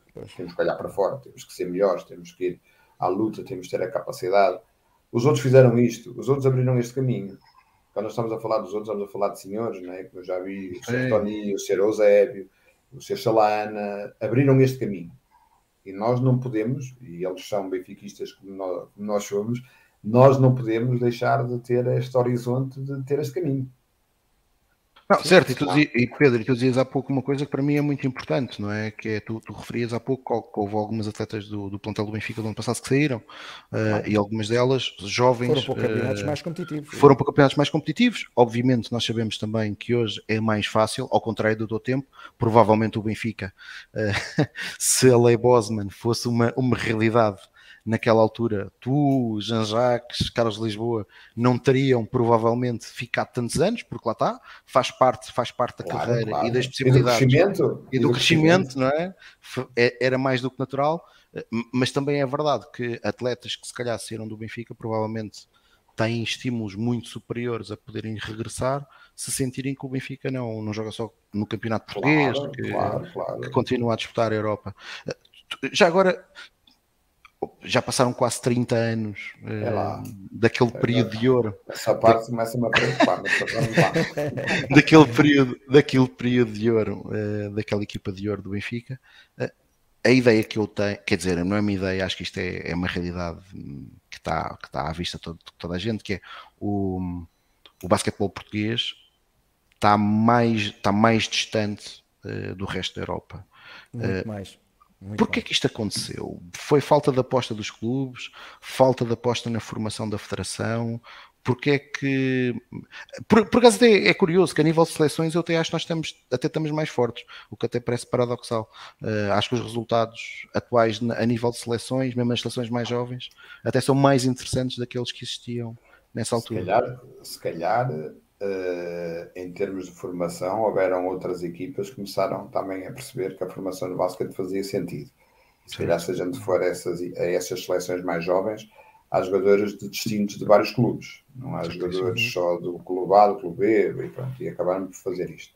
Agora, a tua pergunta é uma pergunta complicada. Eu vou te dizer porquê. Porque eu não me acredito muito hoje em dia Estavas a dizer que a nossa seleção sénior está mais competitiva, mas está mais competitiva que tem agora nestes jogos, tem o Travante e o Nemia Esqueita. Exatamente. Certo, certo, é isso, certo, é isso. certo. Certo, sim, é, é verdade. É, verdade. É a base é o, é o Keita, basicamente, e é como, Por isso como estamos a falar. Jogar, não sei que ele pode, que, eh, se ele estiver na NBA, não, não, vem, não vem jogar pela seleção. Não. Mas perdeu-se muito, não é, Pedro? Perdeu, acho que nós muito. perdemos muito. Acho que, eu acho que o basquete foi ultrapassado pelas outras modalidades todas. Pode nos gostar a nós, quem gosta do basquete, dizer isto, mas é verdade, nós estamos competitivos a nível handball. muito grande no handball. Era eu o exemplo que dar. Temos de chegar o chapéu. No hockey para estamos sempre competitivos porque o hockey é um desporto sugênito, porque o hockey não se joga em muitos países Sim. e é só ali um, uma coisa restrita, mas mesmo assim Portugal está lá sempre, e isto que é importante, está lá sempre nos, nos miúdos, nos adultos, e tem esta competitividade sempre com a Espanha, com a Itália, com a Argentina, e está lá mas está lá. Agora, em termos de handball, estamos a falar de brilhante, brilhante, não há dúvida nenhuma. O voleibol, estamos sempre e cada vez mais na, nas fases finais e estamos com grande capacidade. O futsal, nem vale a pena falar, né? porque estamos a falar dos campeões da Europa e dos campeões do mundo, porque fizeram este trabalho. Eles só são campeões da Europa e do mundo porque fizeram um trabalho e que têm jogadores portugueses que tiveram esta capacidade de trabalharem os clubes e a seleção fazer o, fazer o trabalho deles para ter esta capacidade em termos de, de jogadores. E nós, basquete, deixamos-nos adormecer à sombra da bananeira e eh, não olharmos muito para aquilo que era o que nós tínhamos de fazer, olhar mais para dentro e, ter capacidade de, fazer mais que aquilo que nós uh, fizemos, quer os clubes, quer a seleção. Os, os clubes, a seleção tem os jogadores dos clubes. Se os clubes certo, não tiverem certo. capacidade e não tiverem qualidade, a, a federação não vai ter, eh, não vai ter qualidade. Isto nos, é... anos, nos anos 90 era o desporto que era mais, a seguir ao futebol devia ser o mais praticado. O não, não, mas eh, o problema do basquete para mim está aí, Luís. É que eu mesmo há pouco tempo, eu tinha a noção do, do oposto, mas mesmo há pouco tempo eu fui ver o número de federados por modalidades, o basquete continua a ser a modalidade que a seguir ao futebol tem mais federados. Claro o que, o que demonstra que se calhar está-se a trabalhar, não está a trabalhar tão bem como já se trabalhou no passado, e noutras modalidades, como o Pedro estava a dizer e bem, trabalha-se de facto muito bem. O caso do handball então é paradoxal. O, o, trabalhar muito não quer dizer qualidade. É exato. O ter muitos não, não, significa qualidade, exatamente, exatamente. E o handball fez o handball, o futsal, o voleibol fizeram trabalhos e estão a fazer excelentes acho que isso não temos que ter ao chapéu e nestas coisas a gente temos que ser, temos que ter uma visão diferente que aquilo, nós não continuamos a olhar para a nossa modalidade e dizer, não, nós somos melhores, não somos. Os outros estão a trabalhar melhor do que nós, nós temos que perceber o que é que os outros fazem para nós tentarmos fazer e para ser tão bons quanto eles. Enquanto a gente olhar muito para a nossa, para a nossa, para a nossa barriga, né? pois a gente já não pode olhar muito para os abdominais que já estão mais escondidos, mas a gente tem que olhar para a nossa barriga e tomar a consciência de que nós, se os outros fazem este trabalho e são melhores, alguma coisa eles estão a fazer. O que é que achas que é preciso fazer no basquete para melhorar? Mais, mais retenção nas escolas? Eu recordo-me na altura, por exemplo, na, na década de 90, que eu tinha a ideia que a Federação Portuguesa de Basquetebol, por exemplo, era muito ativa nas escolas, uh, mesmo para, para divulgar a modalidade, para, para captar, até porque beneficiava daquilo que eu creio era que o desporto escolar. Era que, hoje, escolar. que, hoje, que hoje até menos, ou seja, porque na altura a NBA dava em sinal canal aberto e portanto isso foi uma boa colagem. Hoje em dia a NBA, os miúdos não têm a mesma facilidade de verem a NBA como tinham na altura, uh, a não ser que residam em casas em que exista o canais pagos. Uh, mas, mas o, o, que é que tu achas que pode ser feito no basquetebol uh, para voltar para voltar a trazer mais gente para o basquete e por outro lado para aumentar o nível competitivo não só das equipas portuguesas como nas seleções? Pá, Tiago, eu vou agora se calhar por um caminho que eu não me importo nada de ir, até porque, como eu disse desde o princípio, estou completamente tranquilo a falar da minha poltrona, que eu sou, sou adepto de televisão e de pavilhão, por isso eu estou à vontade, não tenho responsabilidades nenhumas, pacífico. Eu acho que nós, a parte da, que eu há bocado falava, da parte mecanizada, eu acho que nós, basquete, se calhar por culpa dos treinadores, estamos uh, a focar-nos demasiado naquilo que é a parte mecanizada e temos muita pouca capacidade de, de, estar no desporto de maneira diferente. Se a gente olhar e se a gente tivermos a capacidade de olhar para os outros, o handball, o futsal e outras modalidades, nós olhamos para ali e vemos, e vemos atletas uh, com capacidade diferente, jogam noutros campeonatos. Temos que perceber nisto. Há muitos atletas a jogar nas nossas seleções que jogam noutros campeonatos Principalmente a seleção de handball, estamos a falar, penso eu, de Barcelona, das equipas alemãs, equipas de nível que nós não conseguimos fazer isto com o basquete ainda. Ainda temos agora o Nemias e espero bem que o Nemias tenha um sucesso total, porque é um miúdo que merece pelo trabalho, pelo esforço, por tudo aquilo que ele conseguiu e as pessoas que estiveram ao lado dele eh, que, que deixem estar o Nemias a crescer e a fazer o trabalho que ele tem para fazer, que tem, tem que ter o seu espaço. Agora, eu não tenho dúvidas daquilo que vou dizer nós, para sermos melhores nas modalidades, temos de ter treinadores capazes de melhorar as modalidades. Não vamos estar agora aqui a olhar, porque há, ninguém está aqui a dizer que são maus ou que são bons. Estou a dizer que nós temos de ter treinadores capazes de melhorar os miúdos todos os dias. Sim. E se calhar isto no basquete acabou por, se calhar pela falta de dinheiro, se calhar a gente, quando estamos a falar de treinadores de formação, estamos a falar de miúdos que a gente paga 100 euros ou 200 euros e os miúdos vão lá. É fundamental que nas idades entre os, vamos falar de mini entre os 6 e os 12 anos, as coisas sejam diferentes, que tenham pessoas à frente destas, uh, destas áreas, que sejam pessoas capazes de pôr os miúdos e trabalhar os miúdos de uma forma a rir, mas que em termos de, em termos técnicos, em termos táticos, em termos do que é o verdadeiro, o verdadeiro desporto, fiquem melhores. A partir de sub-14, então aí começar a ter pessoas capazes de terem jogadores melhores e de fazerem jogadores melhores. Se calhar foi nós esquecemos durante algum tempo disto. Se calhar os treinadores de referência do meu tempo em termos de formação são pessoas que ainda hoje são referências nessa, nessa dessa área. Ok. Pois. Pois. Pois. Não, no, eu no, no, no, no meu tempo a, a, a, o recrutamento era nas escolas, era claro. nas próprias escolas. Nós uh, escolhíamos, praticávamos e depois os, os, os clubes e, e, e, os próprios professores é que uh, nos indicavam, uh, sim, nos colocavam sim. a jogar no, no, nos, nos, clubes, nos despertavam esse, esse interesse. Agora, não sei como é que funciona, mas se calhar. Os é só... têm que ter, têm que ter qualidade, vamos ser todos claros, não andamos agora aqui. Não sei o que é que os outros fazem, mas para terem jogadores daquela qualidade de certeza absoluta que treinam muito bem e treinam muitos aspectos que se calhar não estamos a ser iguais, no, no, no, neste caso, no meu desporto, que é o basquete. Tu achas que faz sentido? Isso, isso, aconteceu em algumas modalidades, principalmente no handball. Hoje, hoje nem tanto, porque grande parte dos, dos técnicos são portugueses, mas faz sentido, se calhar, existir um investimento em técnicos estrangeiros que venham de outras realidades mais competitivas que nos possam ajudar a evoluir. Isto também passa-se um pouco nas modalidades, por exemplo, eh, mesmo em clubes, mesmo em clubes às vezes uhum. há, há, quem venha de fora, que não significa que seja melhor ou pior, mas vem de uma realidade mais competitiva, com, outras, com outros princípios e acaba por elevar essas equipas ou as seleções. Tu, tu, tu, disseste uma coisa há bocado, quando começaste a falar da formação do Benfica, que trouxeste um, um treinador sérvio Certo, e que mexeu certo. completamente com a formação do Benfica e que formou e que muitos jogadores que hoje em dia jogam na liga profissional passaram por ele. Isto, passaram por ele, pelo Benfica. Porque na altura não era só agora. No agora, depois agora tinha uma coisa. Agora tinha uma quantidade de treinadores que ele próprio Formou, é? tinha ações de formação que os formava e que dizia o que é que eles queriam.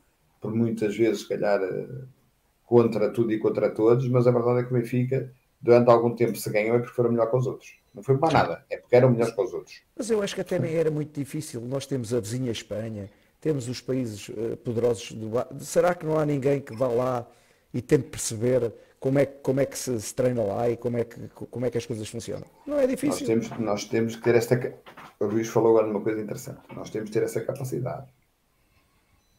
Nós não podemos querer ser sempre os melhores quando não somos os melhores. Nós temos que ter capacidade de olhar para o lado e perceber o que é que os outros estão a fazer para nós também tentarmos fazer para ser tão bons quanto eles. No mínimo, iguais. Sim. No mínimo, igual. E se calhar às vezes isto não está a acontecer, se calhar no basquete não está a acontecer, e se calhar nos outros, nos outros esportes aconteceu, não é? Nos outros esportes aconteceu, claro, porque nós temos treinadores capazes, atenção, não, a questão não é essa.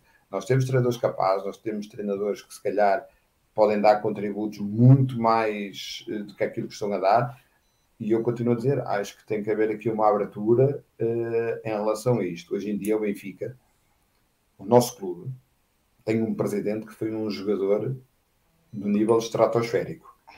Uhum. Isto pode não ajudar, mas se calhar ajuda muito. Sim, a entender a coisa. Bem, no ano passado há uma coisa que foi, foi evidente, é? Só, só a presença de ter a principal figura do clube presente regularmente nos pavilhões uh, ajudou imenso. Uh, ajudou imenso. Tiago, a gente se fizer aí uma, se fizer aí uma apanhada, se calhar eu posso estar errado e se estiver errado eu peço desculpa a quem nos está a ouvir. O Bayern Munique tem presidentes e vice-presidentes, não sei o que, jogadores, ex-jogadores com um nível completamente sim, sim, distinto. Sim. Craques, só craques do distinto. Se calhar formos a, ao Real Madrid, tem um presidente, mas depois tem figuras distintas, tem. como o Butraguenho, eu penso que não estou a errar, não. faz parte Sim, de uma faz parte da estrutura disto. Uh, se formos a, então em termos de basquete, é abismal. Estamos a falar dos Barcelona, Real Madrid, pá, pá, pá, pá, têm tudo jogadores ou ex-jogadores que têm a ver muito com aquilo e que ajudam muito. O que é que nós temos em Portugal? Felizmente temos o Rui Costa, Sim. Pá, que não tenho dúvida nenhuma que as pessoas podem gostar, podem gostar, podem ser. Não, não, nunca vou pôr em causa nem de perto nem de longe, porque além de ser amigo pessoal dele, uma grande estima por ele, acho que é diferente. Não, não estamos aqui, certo. para já é muito melhor, mas é diferente. E nós em Portugal temos dirigentes e temos pessoas que mandam nestas coisas que se calhar nunca souberam o que é ter uma bola de qualquer coisa na mão. Certo. Então, e se calhar isto ajuda. O nosso antigo presidente, que nem, não, não ia a uma modalidade, nem, eu, eu tenho a certeza que ele, a maior parte dos jogadores nem, nem os devia conhecer, nem sabia Pronto. quem eram. E isto, se calhar, ajuda, se calhar, que as próprias modalidades, as próprias federações, uh, é uh, importante porque nós podemos, ou os ex-praticantes, ou ex de nível, podem não ser pessoas que queiram tomar conta de nada, mas se calhar ajudam muito outras pessoas a tomarem conta de uma forma diferente. Concordo. Sim sem sombra de dúvida. Sim, aliás, sim, sim. aliás, no ano passado, no ano passado uma das coisas, na parte final do, da época, notou-se um crescimento de adeptos nos pavilhões uh, no Benfica. Só Benfica. com essa pequena pormenor do presidente do clube estar presente. Eu acho que ajudou. Acho que ajudou. Acho que ajuda a ter a principal figura do clube no, no, pavilhão ajuda a muitos adeptos a quererem ver. Até por uma coisa que tu falaste há pouco, que é, uh, aliás, eu sou favorável que os próprios jogadores de futebol o possam fazer, e no ano passado isso foi acontecendo, apareceu lá o Weigel, apareceu lá o Tarap, não em todos os jogos, mas foram aparecendo uhum. esporadicamente, uh, nem que seja para o adepto comum uh, ser chamado para ir tirar uma foto com eles. Isso para mim já é importante. Num país em que a realidade desportiva, em que a cultura desportiva é pouca, é, é pouca, é pouca. É... Vimos isto agora em Famalicão, é muito pouca. Muito pouca, muito pouca, sim, muito sim. pouca, muito pouca, muito pouca. Aliás, sim, o que se passou em Famalicão, infelizmente. Por acaso, eu estava ao lado, eu estava ao lado, eu estava ao lado da criança, estava ao lado, estava separado, estava separado da. Estavas na vedação, aquilo tinha uma. Estava na vedação. Estava, é, é, é, é surreal, é, é surreal como é que é possível deixar-se um miúdo a chorar como eu teve a chorar, e as autoridades a subirem para o lado, uh, numa zona que ainda por cima estava perfeitamente tranquila, porque aquela zona, embora, embora quem lá tivesse fosse benfiquista, uh, e tivessem com meia dúzia de adereços do Benfica, era uma zona completamente isolada até do, dos adeptos do Famalicão, uh, mas pronto, é um, é um país de facto com muito pouca cultura desportiva, nas modalidades e sente-se muito, eu costumo dizer, Uh, no caso do Benfica, que as pessoas não têm noção do valor que é poderem ir ver jogos de modalidades do Benfica eh, sem pagarem nada, um sócio. Nós temos que tirar esse chapéu a esta direção, não é? Porque Exato. Não, sim. Foi uma, foi, uma boa, foi uma boa medida. Uma boa eu, medida que tomou, porque não é isso que vai fazer, neste caso, em termos de rentabilidade, não é isso que vai trazer as equipas melhores ou piores. Não, claro. Aliás, até, até vai dificultar, não é? Em teoria até, até dificulta porque o dinheiro tem que vir de algum lado. Às vezes as pessoas pensam, não, mas o dinheiro tem que vir de algum lado. E isto, o Benfica ao fazer isto, na minha opinião, e bem, vê-se a diferença em termos de quantidade de pessoas já estão, já estão a ver as modalidades. Sim, muito sem mais, dúvida. Sem mais, dúvida. Há mais gente Acho a ver. Há, há, mais gente. Há mais... Eu, eu, eu... E, nas e então nas finais, quando foi nas finais, estava, os, os pavilhões estavam cheios. Tiveram sempre cheios. Tiveram sempre cheios. Sempre Tiveram sempre é importante. É importante estarem cheios, é importante o Benfica ganhar, porque por muito que a gente quer, a gente até pode ter muito bem se o Benfica não ganhar. Ah, não, claro. O, a vitória, as vitórias, as vitórias Mas têm, até, têm até, até, até para os próprios atletas. Sentir o claro. calor do pavilhão é uma coisa. Pedro, olhando agora um bocadinho para o plantel sénior do Benfica e para aquilo uhum. que é esta, esta próxima época, uh, okay. tu, tu, tu consideras que este plantel do Benfica uh, tem condições para vencer o campeonato? Eu creio que, vais, que esta resposta tu vais-me dizer, ah, creio que vais-me dizer que sim, porque acho que é uma, uhum. é uma pergunta um bocadinho fácil, mas uh... não é fácil. A gente dizer isto não é fácil, mas, não, estamos, mas... Estamos, estou a pôr ali o meu, o meu amigo Norberto Alves em trabalhos, mas eu, vou, mas... mas eu vou responder à tua pergunta. Mas achas, achas que é possível este ano o campeonato ser vencido, se calhar, além do Benfica poder vencer o campeonato, ter uma capacidade de vencer outras competições, se calhar de uma forma mais regular do que, do que aquela que não fez no ano passado. Ou seja, no ano passado, quando chegamos aos playoffs, existiu um pouco aquela desilusão para alguns adeptos, como eu, manifestamente, que estavam à espera do Benfica mais impositivo, mais dominador, e depois nós chegamos às finais, nós tivemos aquele score uh, horrível, horrível, com o Sporting de perder oito jogos, oito, oito jogos seguidos, que foi algo acho que inédito, e ficou esse, esse bocadinho que quando o Benfica chegava às finais com o Sporting, principalmente, que falhava ali qualquer coisa. Achas que este ano o uhum. Benfica está mais forte? Uh, ou, e os outros mais fracos? Ou, ou vai ser também muito igual àquilo que vimos no ano passado? Sim, eu acho que, em princípio, o Benfica, na minha opinião, vai estar mais forte porque já é mais tempo que o treinador está a treinar a equipa. E nesta coisa é logo uma, um uma poder vantagem. diferente e uma vantagem de estar há mais tempo, porque o ano passado vamos ser claros, o Norberto ano passado tinha uma, uma situação muito clara. Ou ganhava ou ganhava. Sim, certo.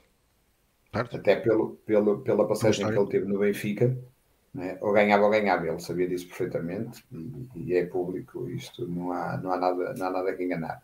E acho que vai estar em termos de equipa, e tenho a certeza que o Norberto vai estar numa equipa mais competitiva. Tem jogadores para isso. Este último jogador, para ser sincero, o jogador interior, ainda não vi não vi. O alemão. Muito pouco de. Sim. É, um, é um armário. É um armário. Pronto, vai é dar, de certeza absoluta, alguma consistência em termos, principalmente em termos de, do jogo Defensivo. interior, seja defensivo, seja aquilo que for, porque talento a equipa vai ter. Acho que as outras equipas estão-se a reforçar com situações diferentes. Estamos a falar do Porto e Sporting com treinadores diferentes, com jogadores diferentes. Eu hoje, eu hoje gostei do Porto. Eu hoje gostei muito do Porto. Pronto, estamos a falar de um treinador. Sim, eu, eu vou só dizer esta parte é um treinador que se calhar sabe alguma coisa que tem a ver com o basquete, tem um basquete sim, diferente, sim. se calhar dá mais anos, se calhar isto ajuda. Se calhar isto ajuda, e esta parte uh, é importante sempre ter. E acho que o Fernando, portanto, foi meu colega no Porto e depois foi meu adversário durante muitos anos no, quando eu jogava no Benfica, e por isso estou à vontade para dizer, tenho um grande apreço por ele, e acho que ele vai trazer coisas diferentes à equipa do Porto, e por isso uhum. tem que ter cuidado com a equipa do Porto, porque ele vai trazer coisas diferentes. O Sporting com o Pedro Nuno, outro colega de seleção, outro adversário que eu tive na, na minha, na minha carreira, eh, quando era jogador do Alvarense, e por isso acho que também vai trazer coisas favoráveis. Agora, eu acho que o Benfica, mais uma vez, volto a dizer, o Benfica tem que jogar sempre para ganhar, e acho que esse é o objetivo que as equipas têm que ter. Ganhar fácil não é bom, ó, Tiago. Pois. Ganhar fácil não é bom. Até porque uh, as pessoas têm que perceber que os atletas têm que ter, de vez em quando. Estímulos, eu, eu sou, eu sou ex-atleta. De vez em quando a gente tem que nos apertar umas portas, senão se as coisas são muito fáceis, as coisas começam a ser demasiado fáceis. Se souber aqui esta competitividade, saber que vamos para um sítio que vamos ter, vamos para uma guerra, com todas as letras e com todas as capacidades, a respeitar sempre o adversário, sejam eles quem for, como no pavilhão onde é que for, mas acho que o Benfica vai estar bem, vai estar com capacidade, isto faz parte de, do crescimento da própria equipa e acho que vamos estar, não estou a dizer que vamos ganhar mais fácil, porque senão, domingo Norberto, temos já bater se eu dissesse isto, eu acho que o Benfica tem capacidades para ganhar e é este o objetivo que o Benfica tem, é ganhar, e por isso a aposta que está a fazer, não tenho dúvida. Para a semana já vamos ter o primeiro, o primeiro teste, o primeiro teste que é contra, na Supertaça contra o Sporting, que vai ser claro. porventura um jogo dificílimo. A nível europeu, uh, parece existir este ano, ou o Benfica tem participado nas provas europeias nos últimos uhum. anos, mas este ano parece que o Benfica de facto quer, quer está a apostar muitas fichas numa participação europeia na Liga dos Campeões, eh, que não é a Euroliga, eh, que essa aí é inacessível ao Benfica. Eh, portanto, aquilo para aqueles que não têm, não, não tiveram a sorte de acompanhar as suas equipas, na altura era como se estivéssemos a jogar na Euroliga, hoje isso é completamente irrealista para a nossa realidade. Eu não quero, desculpa interromper, eu não quero estar, mas eu acho que o Benfica, o, o Portugal, estou a dizer Portugal, agora é o Benfica porque joga na, joga na, é o campeão e por isso tem direito a jogar. Essa liga, estamos a falar da terceira divisão da Europa, não é? Sim, sim, temos, sim, Euro, sim. temos Euroliga, temos Eurocup, temos, e o temos a Liga dos Campeões. A Liga dos Campeões em termos da FIBA, sim, né? Sim. É isto, tanto, tanto que o grupo nós mais ou menos, não quer. É, é a terceira, é a terceira. Tanto que nós vamos apanhar, vamos jogar com uma equipa do Kosovo. Uh, depois, se ganharmos, vamos jogar com uma equipa do Chipre uh, e depois vamos jogar com o vencedor de uma equipa alemã, que é o Bandberg, uh, que vai já pior, já, já, já é pior, já, que, pior. que vai ser o, vai ser esta equipa que vai defrontar o Norrköping uh, e Suécia. o Divelsky da Suécia da Ucrânia, ou seja, será de, se chegarmos à final, será deste grupo que, sendo que o Benfica depois já sabe que caso consiga ou puramente para a final vai, vai fazer parte do grupo F onde aí sim uh, o nível já sobe bastante. Temos o Baxi de Espanha, o Riga da Letónia e o Limoges de França. Uh, portanto, o nível aqui. Ah, achas que é. Uh, consideras que esta equipa, partindo do princípio que o Benfica consegue chegar a esta fase, que não vai ser uhum. fácil chegar lá, uh, num grupo deste tipo, o Benfica tem hipótese, não estou a dizer de ganhar, mas de ser competitivo? Eu acho que as equipas do Norberto são sempre competitivas. É a minha opinião em relação a isto. Acho que o Benfica nas competições europeias, e, e há várias pessoas que têm esta ideia, jogar, ter um treinador como é o, o Benfica teve o ano passado, o primeiro ano que voltava ao Benfica, que foi para as competições europeias, pode ter sido, podia ter sido um desastre. Certo. Porque a gente perder nas competições europeias para recuperar, para jogar nos campeonatos nacionais, podia ter sido um desastre. Nós temos, ter esta, temos todos este, ter esta capacidade de Nós, ser um ano treinador. passado tivemos uma vitória espetacular na Rússia. Fomos ganhar Exatamente. E jogámos muito bem e que a equipa não, podia ter não... sido, não podia ter sido uma, uma circunstância, ficou assim, mas podia ter sido aqui um desnível muito grande se as coisas não tivessem corrido tão bem na Europa. Acho que a Europa tem estas coisas. Se as coisas correm mal, pode ser penalizante para quem está, até porque estamos a falar um bocado sobre uma quantidade de jogos, uma quantidade de viagens, chegar, pouco descanso, pouco treino e por muito que a gente queira, as equipas que não treinam. Hum, hum, hum, não é o Norberto falava nisso no ano passado, não é, Pedro? O Norberto pois. falava nisso que, que, e eu acredito que. Só começou a treinar na segunda fase. Exatamente, que, que durante a primeira fase praticamente era viajar e jogar. Era viajar e jogar. Não, e acho que isso temos de ter esta capacidade. Mas, como eu dizia, faz parte das nossas duas de crescimento. Se calhar no meu tempo a gente não passava mais horas e demorava mais tempo a chegar aos sítios e não quer dizer que a gente não tenha tido sucesso. Agora, vai doer. Tem que haver um espírito muito grande de sacrifício, de se voltar e ter, neste caso, um gajo, uma pessoa tem que ter sempre o mesmo chip dizer assim, ah, agora vou jogar em Portugal, ponho o chip A. Ah, não, agora vou jogar na Europa, ponho o chip B. Aí começa-se a perder e diz, não, nós temos de ter sempre o chip A a jogar na Europa e jogar em Portugal. E aí as coisas podem se tornar mais fáceis. Não quer dizer que seja, mas podem se tornar mais fáceis. Agora, é, é, é, um teste, é um teste duro para, para a equipa do Benfica, para o treinador e para, e para esta ambição que é boa ter e que eu espero bem que o Benfica tenha em todas as modalidades, em todos os escalões, em todas, seja aquilo que for, masculino ou feminino, mas, mas, vai, mas vai doer. Oh, Pedro, tu agora disseste uma coisa e, e há, há, muitos que nos estão a ver têm uma ideia do Benfica do futebol e, e, das condições que as equipas do Benfica têm, por exemplo, agora quando vai para Turim vai num, vai num charter ainda bem. Vai no charter, ainda bem, ainda bem. Mas o, o, eu, queria, eu queria, mas as pessoas não têm noção depois que nas modalidades isso não se passa assim, porque claro. não há recursos para isso.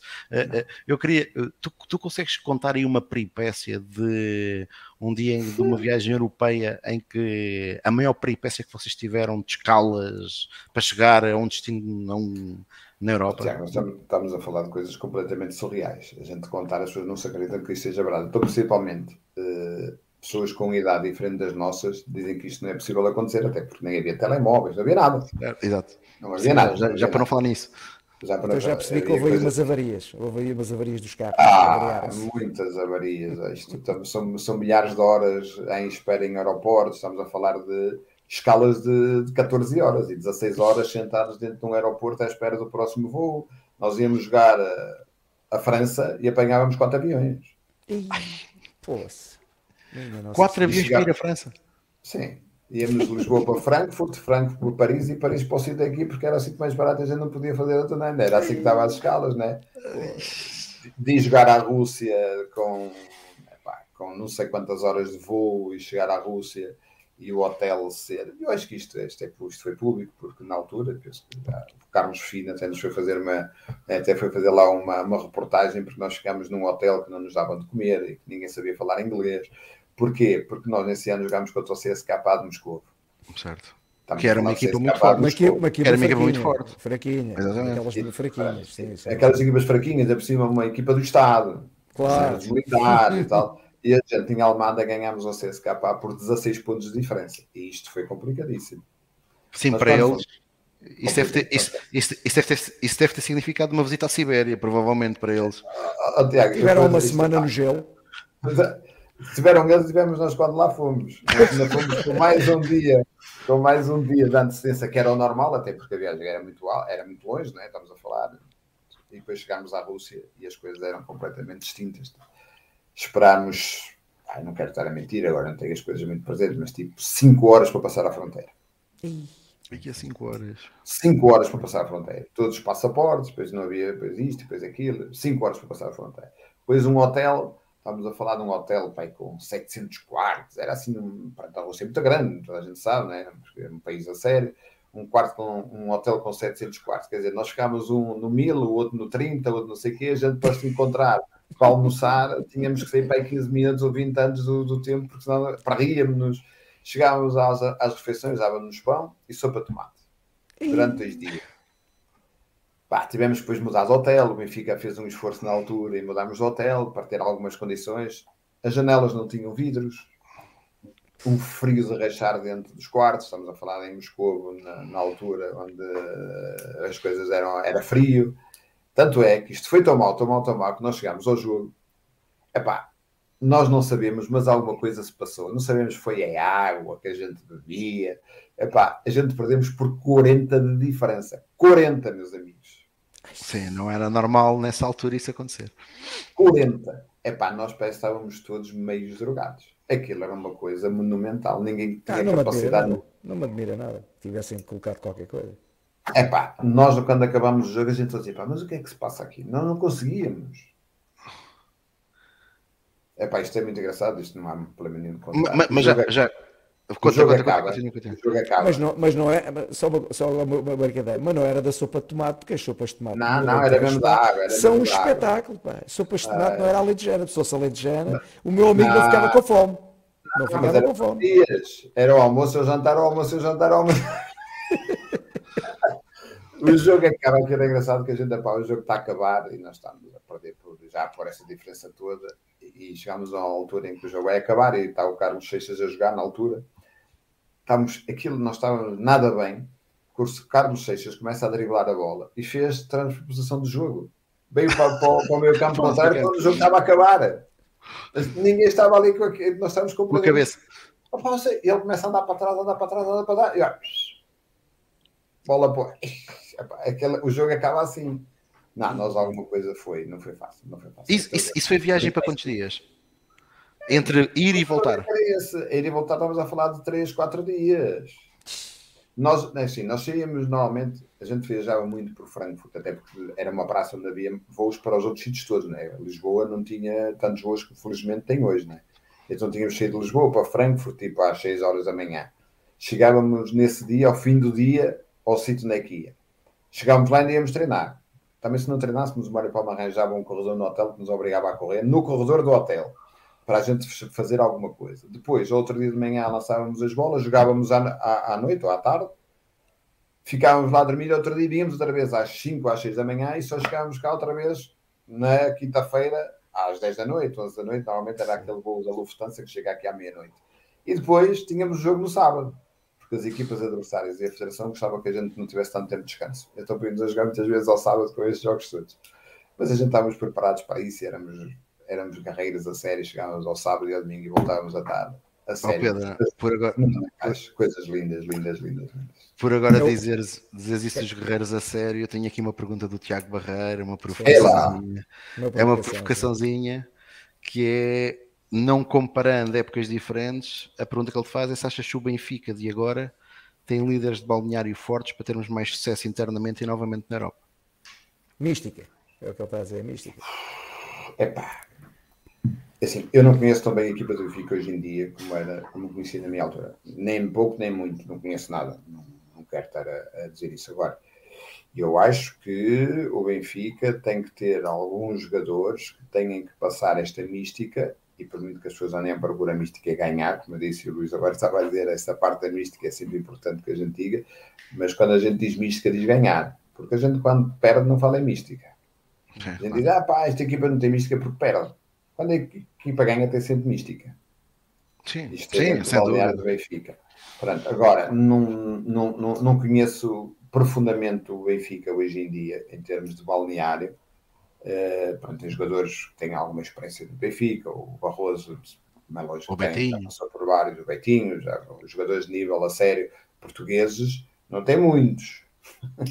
não tem muitos. O Benfica não tem muitos jogadores portugueses que possa tem o Zé Silva, tem o Betinho, que é português, por muita coisa, o Barroso, e a partir daí tem agora, ainda bem que tem o Barbosa, que é um jogador com, com um nível que eu, que eu gosto muito de ver jogar, sinceramente gosto muito de ver o Barbosa jogar e acho que foi, era, funda era fundamental para o Benfica ter um jogador naquela posição com aquela capacidade de, de olhar muito mais para a equipa do que olhar para ele. Uhum. E depois quando chega ao fim tem sempre números muito interessantes. Isto é tão engraçado, não é? Quando a gente olha mais para os outros e os nossos números são tão bons.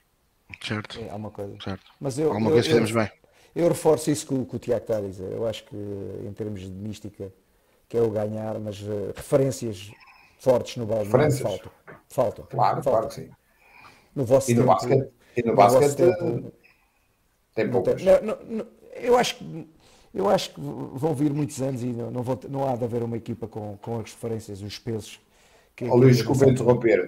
O, o futebol tem uma pessoa com uma grande mística, com um grande peso lá dentro, chamado Luizão ao lado dos jogadores. Sim, sim. Pois. Isto ajuda.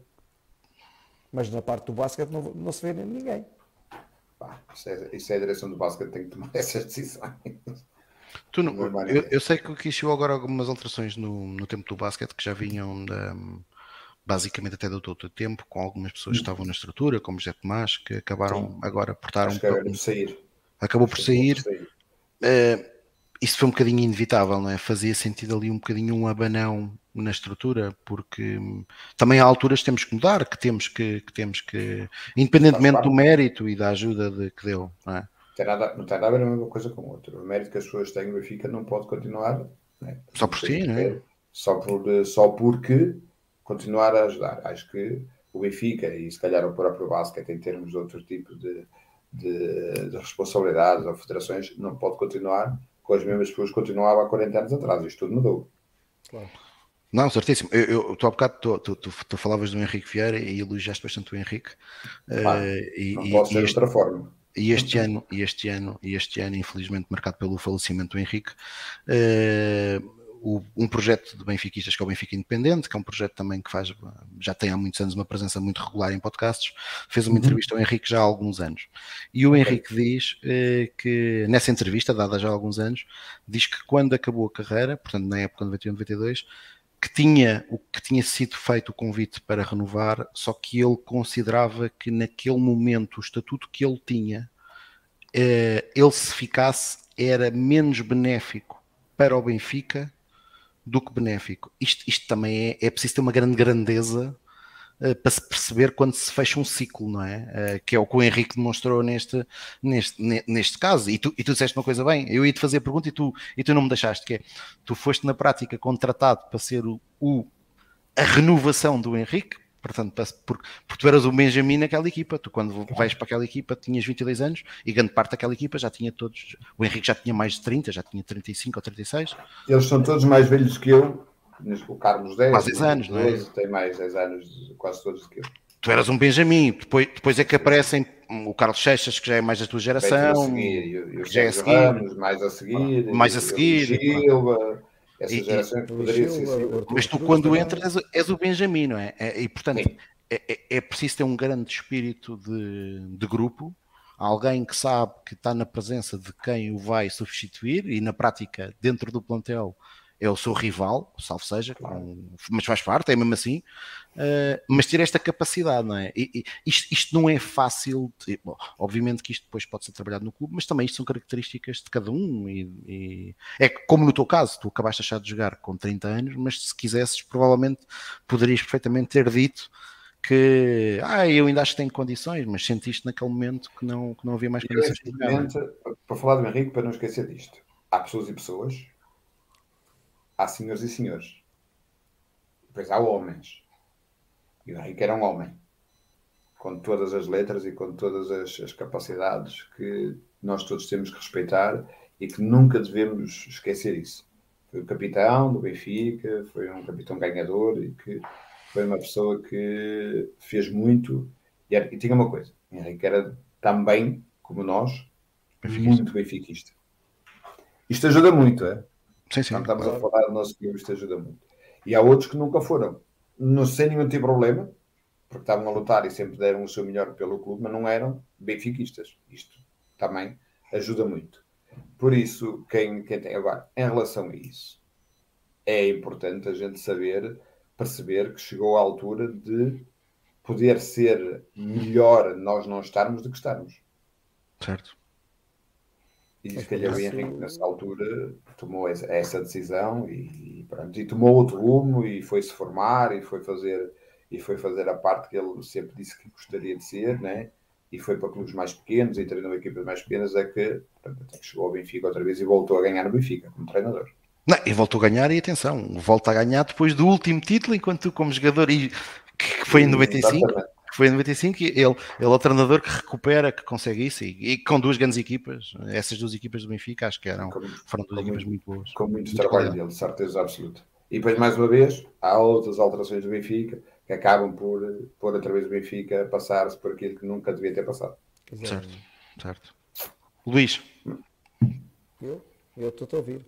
É? Não queres, fazer, não, quer, não queres, fazer, mais nenhuma questão? Não, já vamos com todo duas horas. Estou deliciado, estou deliciado. Tu sabes é, que eu passava aqui as horas todas, mas o Pedro, o Pedro tem outra vida que não a nossa.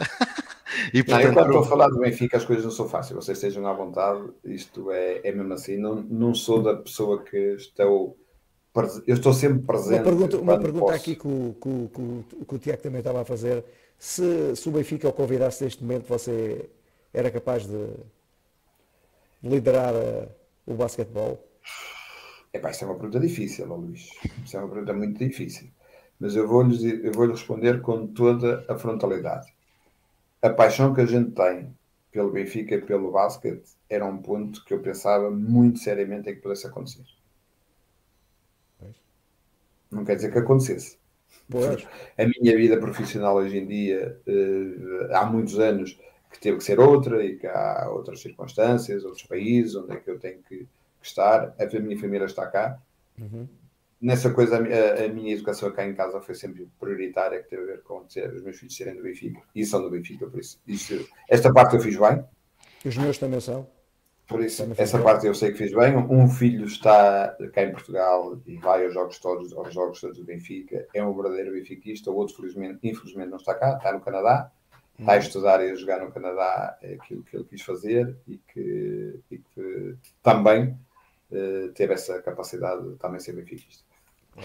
Por isso, era uma coisa, Luís, sem fugir àquilo que me perguntou e já lhe respondi, eram umas situações que eu tinha que pensar bem, mas como é lógico, é um, é um, é um bichinho. Vacilava, pelo menos vacilava, pelo menos ouvia. Totalmente, não é apenas só, vacilava mesmo. vacilava mesmo, mas isto faz parte. Claro.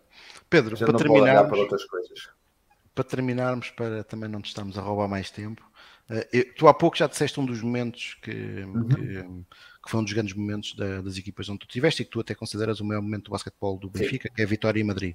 Aquilo que eu te ia perguntar é mais outros dois momentos, ou, eu sei que vai ser difícil, esta pergunta vai ser difícil, porque deves ter muitos, mas outros dois momentos grandes que viveste enquanto jogador do Benfica.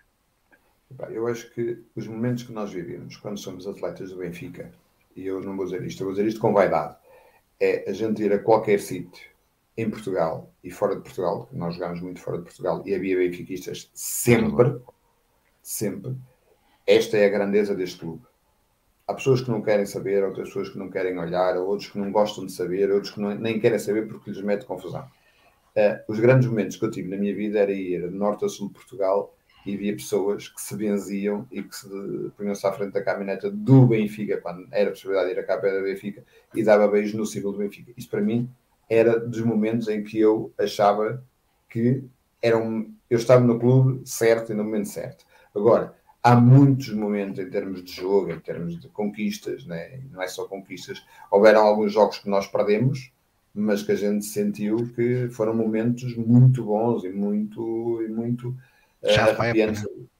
Era, era fundamental. Agora, a conquista do jogo em Madrid, até porque fez parte, de, faz parte, e eu fui preponderante nesse momento. Houveram outros jogadores que fizeram outro, outros momentos. Há um, o, o, jogo em casa, quando nos leva com, com a equipa séria, com a equipa da Yugoslávia contra o Partizan, que nós fizemos um jogo fantástico em, em Lisboa, uh, é um momento grande. Aquela vitória em Ovar leva-nos para a gente sermos outra vez campeões nos anos a seguir. E houve alguém que nesse dia deu o passo em frente e que demonstrou-nos demonstrou a nós todos que nós tínhamos de ser assim para continuar a ganhar, foi o Henrique. Uh, esse, esse jogo foi a sério. E, uh, epá, e há jogos nas Antas, no antigo pavilhão das Antas, que eram no Américo Sá. Sá. Eu não vou chamar complicado, eu acho que eram jogos com uma dimensão de, de, grandes, de grande rivalidade e de grande, e de grande complexibilidade para quem estava dentro do, do terreno de jogo. Mas, mas vocês, vocês, vocês, normal... deixavam jogar. Mas vocês normalmente ganhavam lá, por acaso.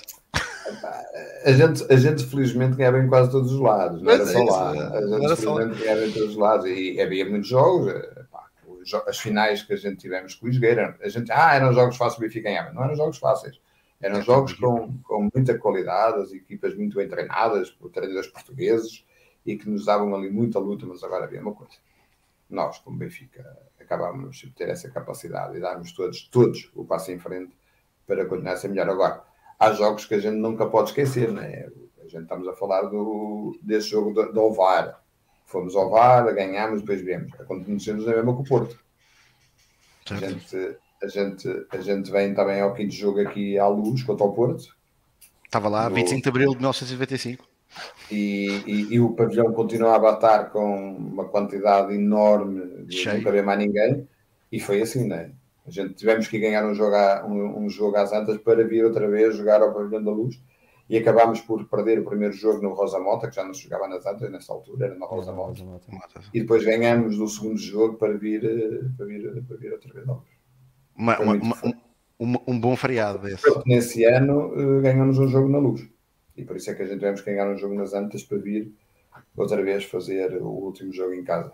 Nessa altura, nessa altura tu, tu, provavelmente vais-me dizer que eu estou errado, mas nessa altura, principalmente com o sucesso que o Benfica tinha na Europa, tu há pouco disseste, e eu, eu, percebo isso, que é que a equipa do Benfica acabava por, nas competições nacionais, uh, tornar-se fácil, porque o ritmo uhum. competitivo era, era muito grande. Mas, por exemplo, nessa final em concreto que estás agora a falar, 94-95, eu senti, pá, eu, tinha, eu era miúdo, eu tinha na altura 15 anos, uh, mas vivia muito o Benfica e, como te disse, estive presente na final em, eh, enquanto, enquanto espectador e acompanhava todos os jogos do Benfica, nem que fosse televisão. Mas sentia-se às vezes que a equipa do Benfica facilitava um bocadinho. Aliás, há uma coisa engraçada na vossa equipa, uh, que na altura uh, aborrecia-me profundamente, que é, mas lá está, isso faz parte do Benfica, que vocês ganhavam quase todos os troféus nacionais, mas em todas as épocas havia sempre um que falhava. Ou era a Supertaça, ou era a Taça da Liga, ou era a Taça de Portugal. Uh, e, e, e, às vezes a ideia que dava é que era tão natural a vossa superioridade que às vezes era difícil, era difícil também serem constantes e estarem focados que aquilo não ia acabar. Uh, para vocês. Eu agora, eu agora vou brincar, não me levem a mal. A não, não, ter, força. A gente, a gente tínhamos de ter clientes para o resto da época. ok, faz sentido.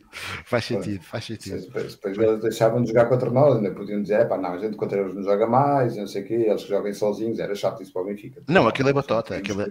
Aquilo era batota, depois, Pedro. depois a, gente, pá, a gente temos de ter aqui clientes a ganhar pronto, uma super taça, no princípio da época, a taça da Liga, que era aquela coisa que eles ficavam contentes. Depois a gente, quando chegava às alturas, taça de Portugal e, e campeonato, a gente, pá, agora vocês vão outra vez para o sítio, a gente vai ganhar outra vez, a gente Agora estou a brincar. Eu acho que as equipas foram competitivas sempre, porque havia sempre uma grande vontade de ganhar o Benfica. Claro. Eles jogavam com certo. essa capacidade. E se calhar nós, se calhar, não estou a dizer. Era um dia mau, também há dias maus, não é? Há dias em que as coisas não podem ser bem, principalmente essa. Eu acho que essas competições normalmente eram no princípio da época. Sim, a maior parte delas. A maior parte delas era no princípio da época. A equipa levava tempo a engrenar o Benfica, porque nós tínhamos, nós tínhamos épocas, não tínhamos épocas diferentes, mas tínhamos timings de, porque nós tínhamos que estar bem mais tarde e não podíamos estar bem tão cedo. Hum. Por causa da Europa. Isto, a preparação podia não ser igual. Eu posso me preparar para ganhar uma competição no início da época e depois chega ali a meio da época e é um descalabro total, mas já garanti o que tenho para garantir. E nós, e nós não podemos fazer isto. Eu acho, eu vou pegar numa coisa, Tiago, que agora me lembrei, não quero estar a, a, a, ir mais para trás, até porque vocês já têm duas horas e se calhar também têm coisas para fazer. Não, não, eu para mim passo aqui a noite uh, Tiago, para dizer o quê? Eu acho que o Benfica, na altura, perdeu, com toda a sinceridade, uma grande oportunidade com algum investimento ter uma equipa de basquete que ainda brilhasse mais na Europa. E o Benfica não teve essa audácia. Entendo. O Benfica não teve essa audácia. Não teve. O Benfica sentiu-se confortável por nós fazermos aqueles resultados. E nós não estávamos confortáveis só a fazer aqueles resultados. Só que nós não mais, conseguimos né? fazer mais. Se calhar, com, tínhamos, tivéssemos um, uma direção com uma visão diferente e que olhasse para aquela equipa e que fosse reforçada em pontos estratégicos, com jogadores estrangeiros melhores, com jogadores eh, que nos dessem uma estrutura diferente, que pudessem nos suportar de uma forma diferente, se calhar, se calhar, com alguma certeza, o Benfica ainda tinha sido mais competitivo nas competições europeias. Pois. Sim, e que não era, e que não era fácil, já te não, já não, era, não era fácil. Pronto, isso era o primeiro ponto que eu queria ir um bocadinho atrás, porque não, o Benfica não, pronto, não havia capacidade, acho que não era o caso, mas pronto, o foco era sempre, temos que ali, ali, ali, era sempre para o mesmo sítio. E quando não havia mais nada, pá, ainda bem que eu sou do Benfica porque o basquete ganha. Nós sentimos isto todos. Chegávamos Sim, ali, ah, pá, não, a gente falava era do basquete do Benfica, porque, ah, os outros clubes que o basquete ganhava. Sim, é a, gente tínhamos que ser, a direção do Benfica tinha que ter sido audaz e se calhar com uma visão diferente, porque se, se calhar em vez de, vamos dar um exemplo, agora estou a falar de cor, em vez de ter, trazer estrangeiros de, de, de 3 mil dólares, vamos a dólares ou euros, trouxéssemos estrangeiros de 30 ou 40 mil como os outros tinham, se calhar nós tínhamos feito muito mais do que aquilo que a gente fez. Pois. Não, não e, é, disso. E, é o, e é o que se calhar a, a, acontece agora também com, com, os estrangeiros. Também não sei como é que são selecionados. O scout não sei quem é que os escolhe, se vê uns vídeos. Eu sei que se calhar com o, me, com o mesmo dinheiro se conseguia se, se, uh, ir buscar outro, outro tipo de jogadores. Eu, eu questiono sempre isso. Hoje em dia, eu penso que hoje em dia o scouting é um scouting muito mais eh, profissional, né? e mais profissional do que era na altura, não tenho dúvida nenhuma disso. Né? E que Mas... há, uma, há uma vasta informação hoje em dia, até pela, pela, pela net e pela facilidade Sim. que temos de receber informação.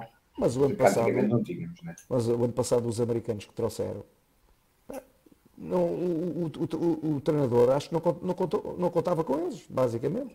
Não contou com eles. O Faro, o, o Clifford teve de tempo com um problema estranho. O, o, Clifford, não, o Clifford teve um problema grave, que foi uma contusão cerebral. Na cabeça. E que, e que, o, que o tirou de, de, competição durante algum tempo. E quando regressou à competição, estava com mais medo de, jogar do que eu hoje em pois. dia se fosse jogar. E era, e era normal isso acontecer. Aliás, ele deixou de jogar, não, é? não foi coincidência. Ele, ele, deixou de jogar. ele deixou de jogar mesmo. Mas, mas, mas Pedro, eu, eu, eu creio que, que ainda eu encontro daquilo que estavas a dizer, e creio que o, que o Luís também era isto que queria dizer, é que eu achando que neste momento, pessoalmente, que as coisas estão a melhorar um bocadinho, mas acho que ainda falta o Benfica olhar para as modalidades, e aqui tiro o futebol, como é evidente, mas olhar para as outras modalidades e perceber onde é que nós queremos estar daqui a quatro anos uh, e como é que lá vamos chegar. Seguir um projeto, seguir um projeto. E, e, e, e, creio que isso na altura e, e, não é e não é e não é inocente eh, embora acho que tu, tu tenhas feito inconscientemente tu, tu, tu, tu tenhas sempre ao longo mesmo desta nossa conversa tenhas sempre dado muito mérito àquilo que foi alcançado à equipa uh, uhum. e ao treinador ou seja houve ali um momento em que houve um treinador que uh, sendo português uh, conseguiu incutir em toda a equipa a mentalidade que era possível ir mais longe. Uh, e, e, e, acaba, e, acaba, por até por ser, um, é quase irónico, depois Mário Palma acaba por ser do Benfica, porque se calhar uma determinada direção uh, achou porque se perder um campeonato isso significava que alguma coisa estava mal, quando não era isso que estava, que estava em causa, era uma renovação natural que tinha que acontecer na equipa. Um, mas acho que falta isso, acho que falta essa. É, às vezes falta percebermos ok, é, é, tudo demasiado para o imediato. Ou seja, nós fazemos uma equipa é para este ano, uh, para ganhar este ano, uh, sem pensar daqui a dois ou três anos de onde é que nós queremos estar. Uh, embora acho que neste momento estamos melhores do que isso. Estamos, estamos, eu acho que isso também, se calhar, é próprio. manter o jogador. Desculpa, Luís, desculpa interromper. Eu acho que isto, desculpa estar a interromper-te e também para não perder um bocadinho o raciocínio do Tiago, mas isto, uhum. eu acho que isto tem a ver com a direção. Não quero estar a tirar a responsabilidade disto a ninguém da direção, mas eu acho que as próprias secções têm que ter este caminho. As direções ou as secções têm que ter um caminho para apresentar a direção por onde é que querem ir. Claro, sem sombra de dúvida. Sim, sem sombra de dúvida. E não pode ser só a direção a dizer qual é o caminho que quer seguir. Eu acho que tem que haver alguém que lidere e que tenha a capacidade de liderar a própria secção e olhar para isto de uma forma uh, de uma floresta. Não podemos estar a olhar para isto como uma árvore. Ou olha-se para isso como árvore e é ano a ano, epá, e vamos bater todos os palmas que o Benfica ganhou, não há nenhum tipo de problema, é aquilo que a gente quer, mas a gente pode não querer só isto. Eu acho que tem a ver com quem lidera as secções, sejam elas quais forem, e se calhar outras estão a fazer algum trabalho dentro deste sentido, de olhar para a secção de basquete do, do Benfica muito mais alargado, não é? Eu não quero, né? Eu quando apresento um, eu, ou deveriam, eu não sei, eu não sei mesmo e não quero estar aqui. Eu acho que a, a, a secção de basquete do Benfica tem que apresentar à direção do Benfica o projeto que quer ter para o basquete do Benfica. E aí a, a direção do Benfica olha para aquilo e diz: pá, faz sentido, não faz sentido, troca-se isto, faz aquilo, faz de outra forma. é possível ou não, não é? É possível ou não, mas isto tem que acontecer. Isto não pode estar alguém unicamente a dizer assim, ah, pá, sei que ah, tal agora o presidente ou vice-presidente, o que for, a direção do Benfica, é pá, vamos apostar para ir à Europa. E depois já não vamos apostar para ir à Europa. Não, vai ter que ser ao contrário. Vai ter que ser, é a minha opinião, e não quero estar aqui, a secção do basquete Benfica tem um papel fundamental para que isto, quer na formação, quer na equipa sénior, que haja, e as coisas são como são, tenha que ter aqui uma forma alargada que apresenta a direção, qual é o modelo, por onde é que quer chegar, como quer chegar e onde quer chegar. Concordo, concordo plenamente. Tem que, tem que existir não, um projeto. Se isto uh, não houver, não pode ser a direção, desculpa não pode ser a direção andar a pegar nas secções e pensar ela própria em todas as secções. Estamos a falar de Sim, 20 até ou 30 até secções. o know-how o know-how normalmente é na secção, não é? Como é Claro. evidente. É? E isto é que era fundamental. É aquilo Mas que eu temos acho. que ter sempre acho. projetos eh, a mé- médio, médio e longo prazo. Nunca se pode pensar no, no imediato. E é o que, é, por isso é que eu eh, este ano estou um bocado mais, mais contente porque pelo menos estamos a tentar manter um núcleo, um núcleo duro da, É da fundamental equipa. isso, Luís. E não andar todos os anos a trocar, como sucedeu para trás. Todos, todos os anos vinham não sei quantos eh, eh, estrangeiros, depois saem, entram, ne- uns nem acabam a época. Acho Mas que estás a ver, este ano, este ano houveram dois jogadores que já tinham, do ano passado para este ano já tinham contrato. O Bochard e o Macaran já tinham contrato por dois anos. E Exatamente. estamos a pensar, a pensar de futuro da secção ou do futuro Faz da sentido, equipa e faz de Faz sentido, faz todo o Faz sentido. E, faz É, e, agora- aliás. Os, os estrangeiros. Tem que haver mais ambição, tem que haver mais trabalho, tem que as pessoas. Epá, hoje em dia todos são profissionais de tudo. Porquê é que não? Uma pessoa profissional para estruturar. Porque não? Qual é o problema disto? Claro. Não é problema nenhum, ninguém pode ficar, ai, porque não é profissional daquilo, qual é o problema?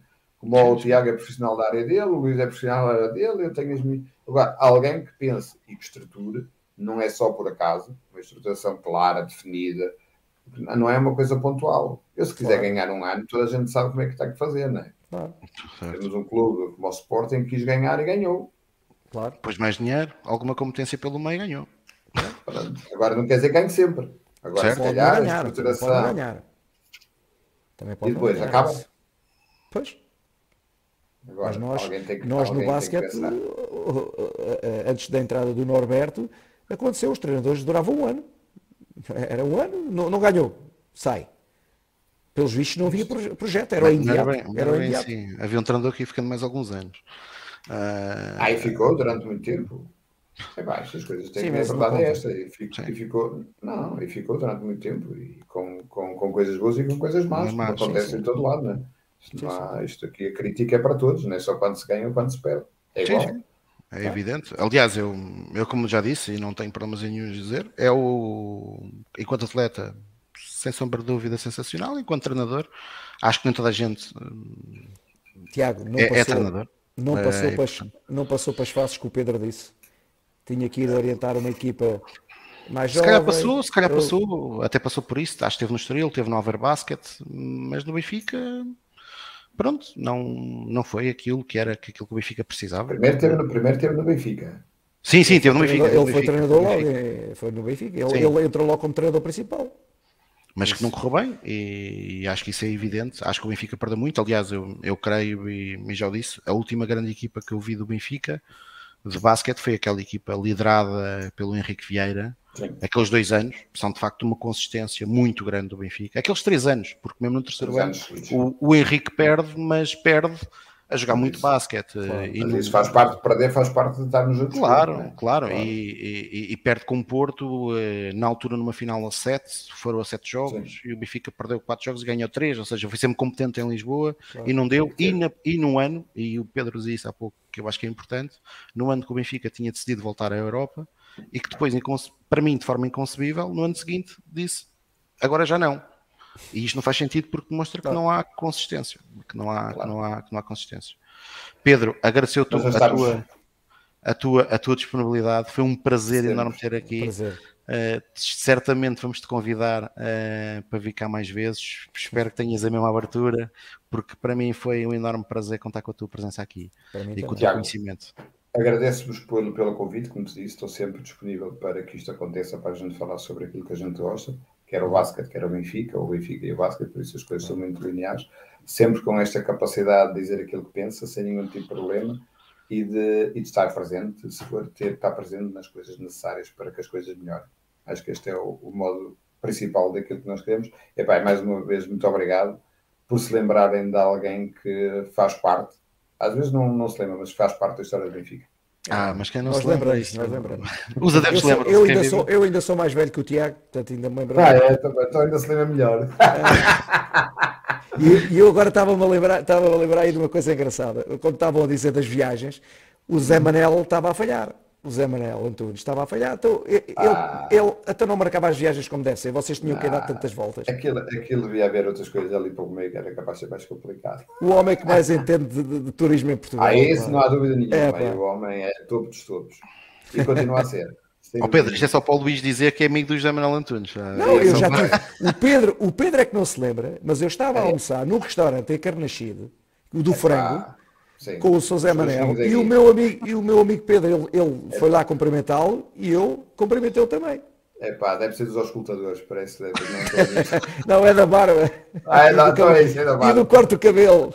Ah, então peço desculpa, Luís, por não ter não, não desse, desse episódio.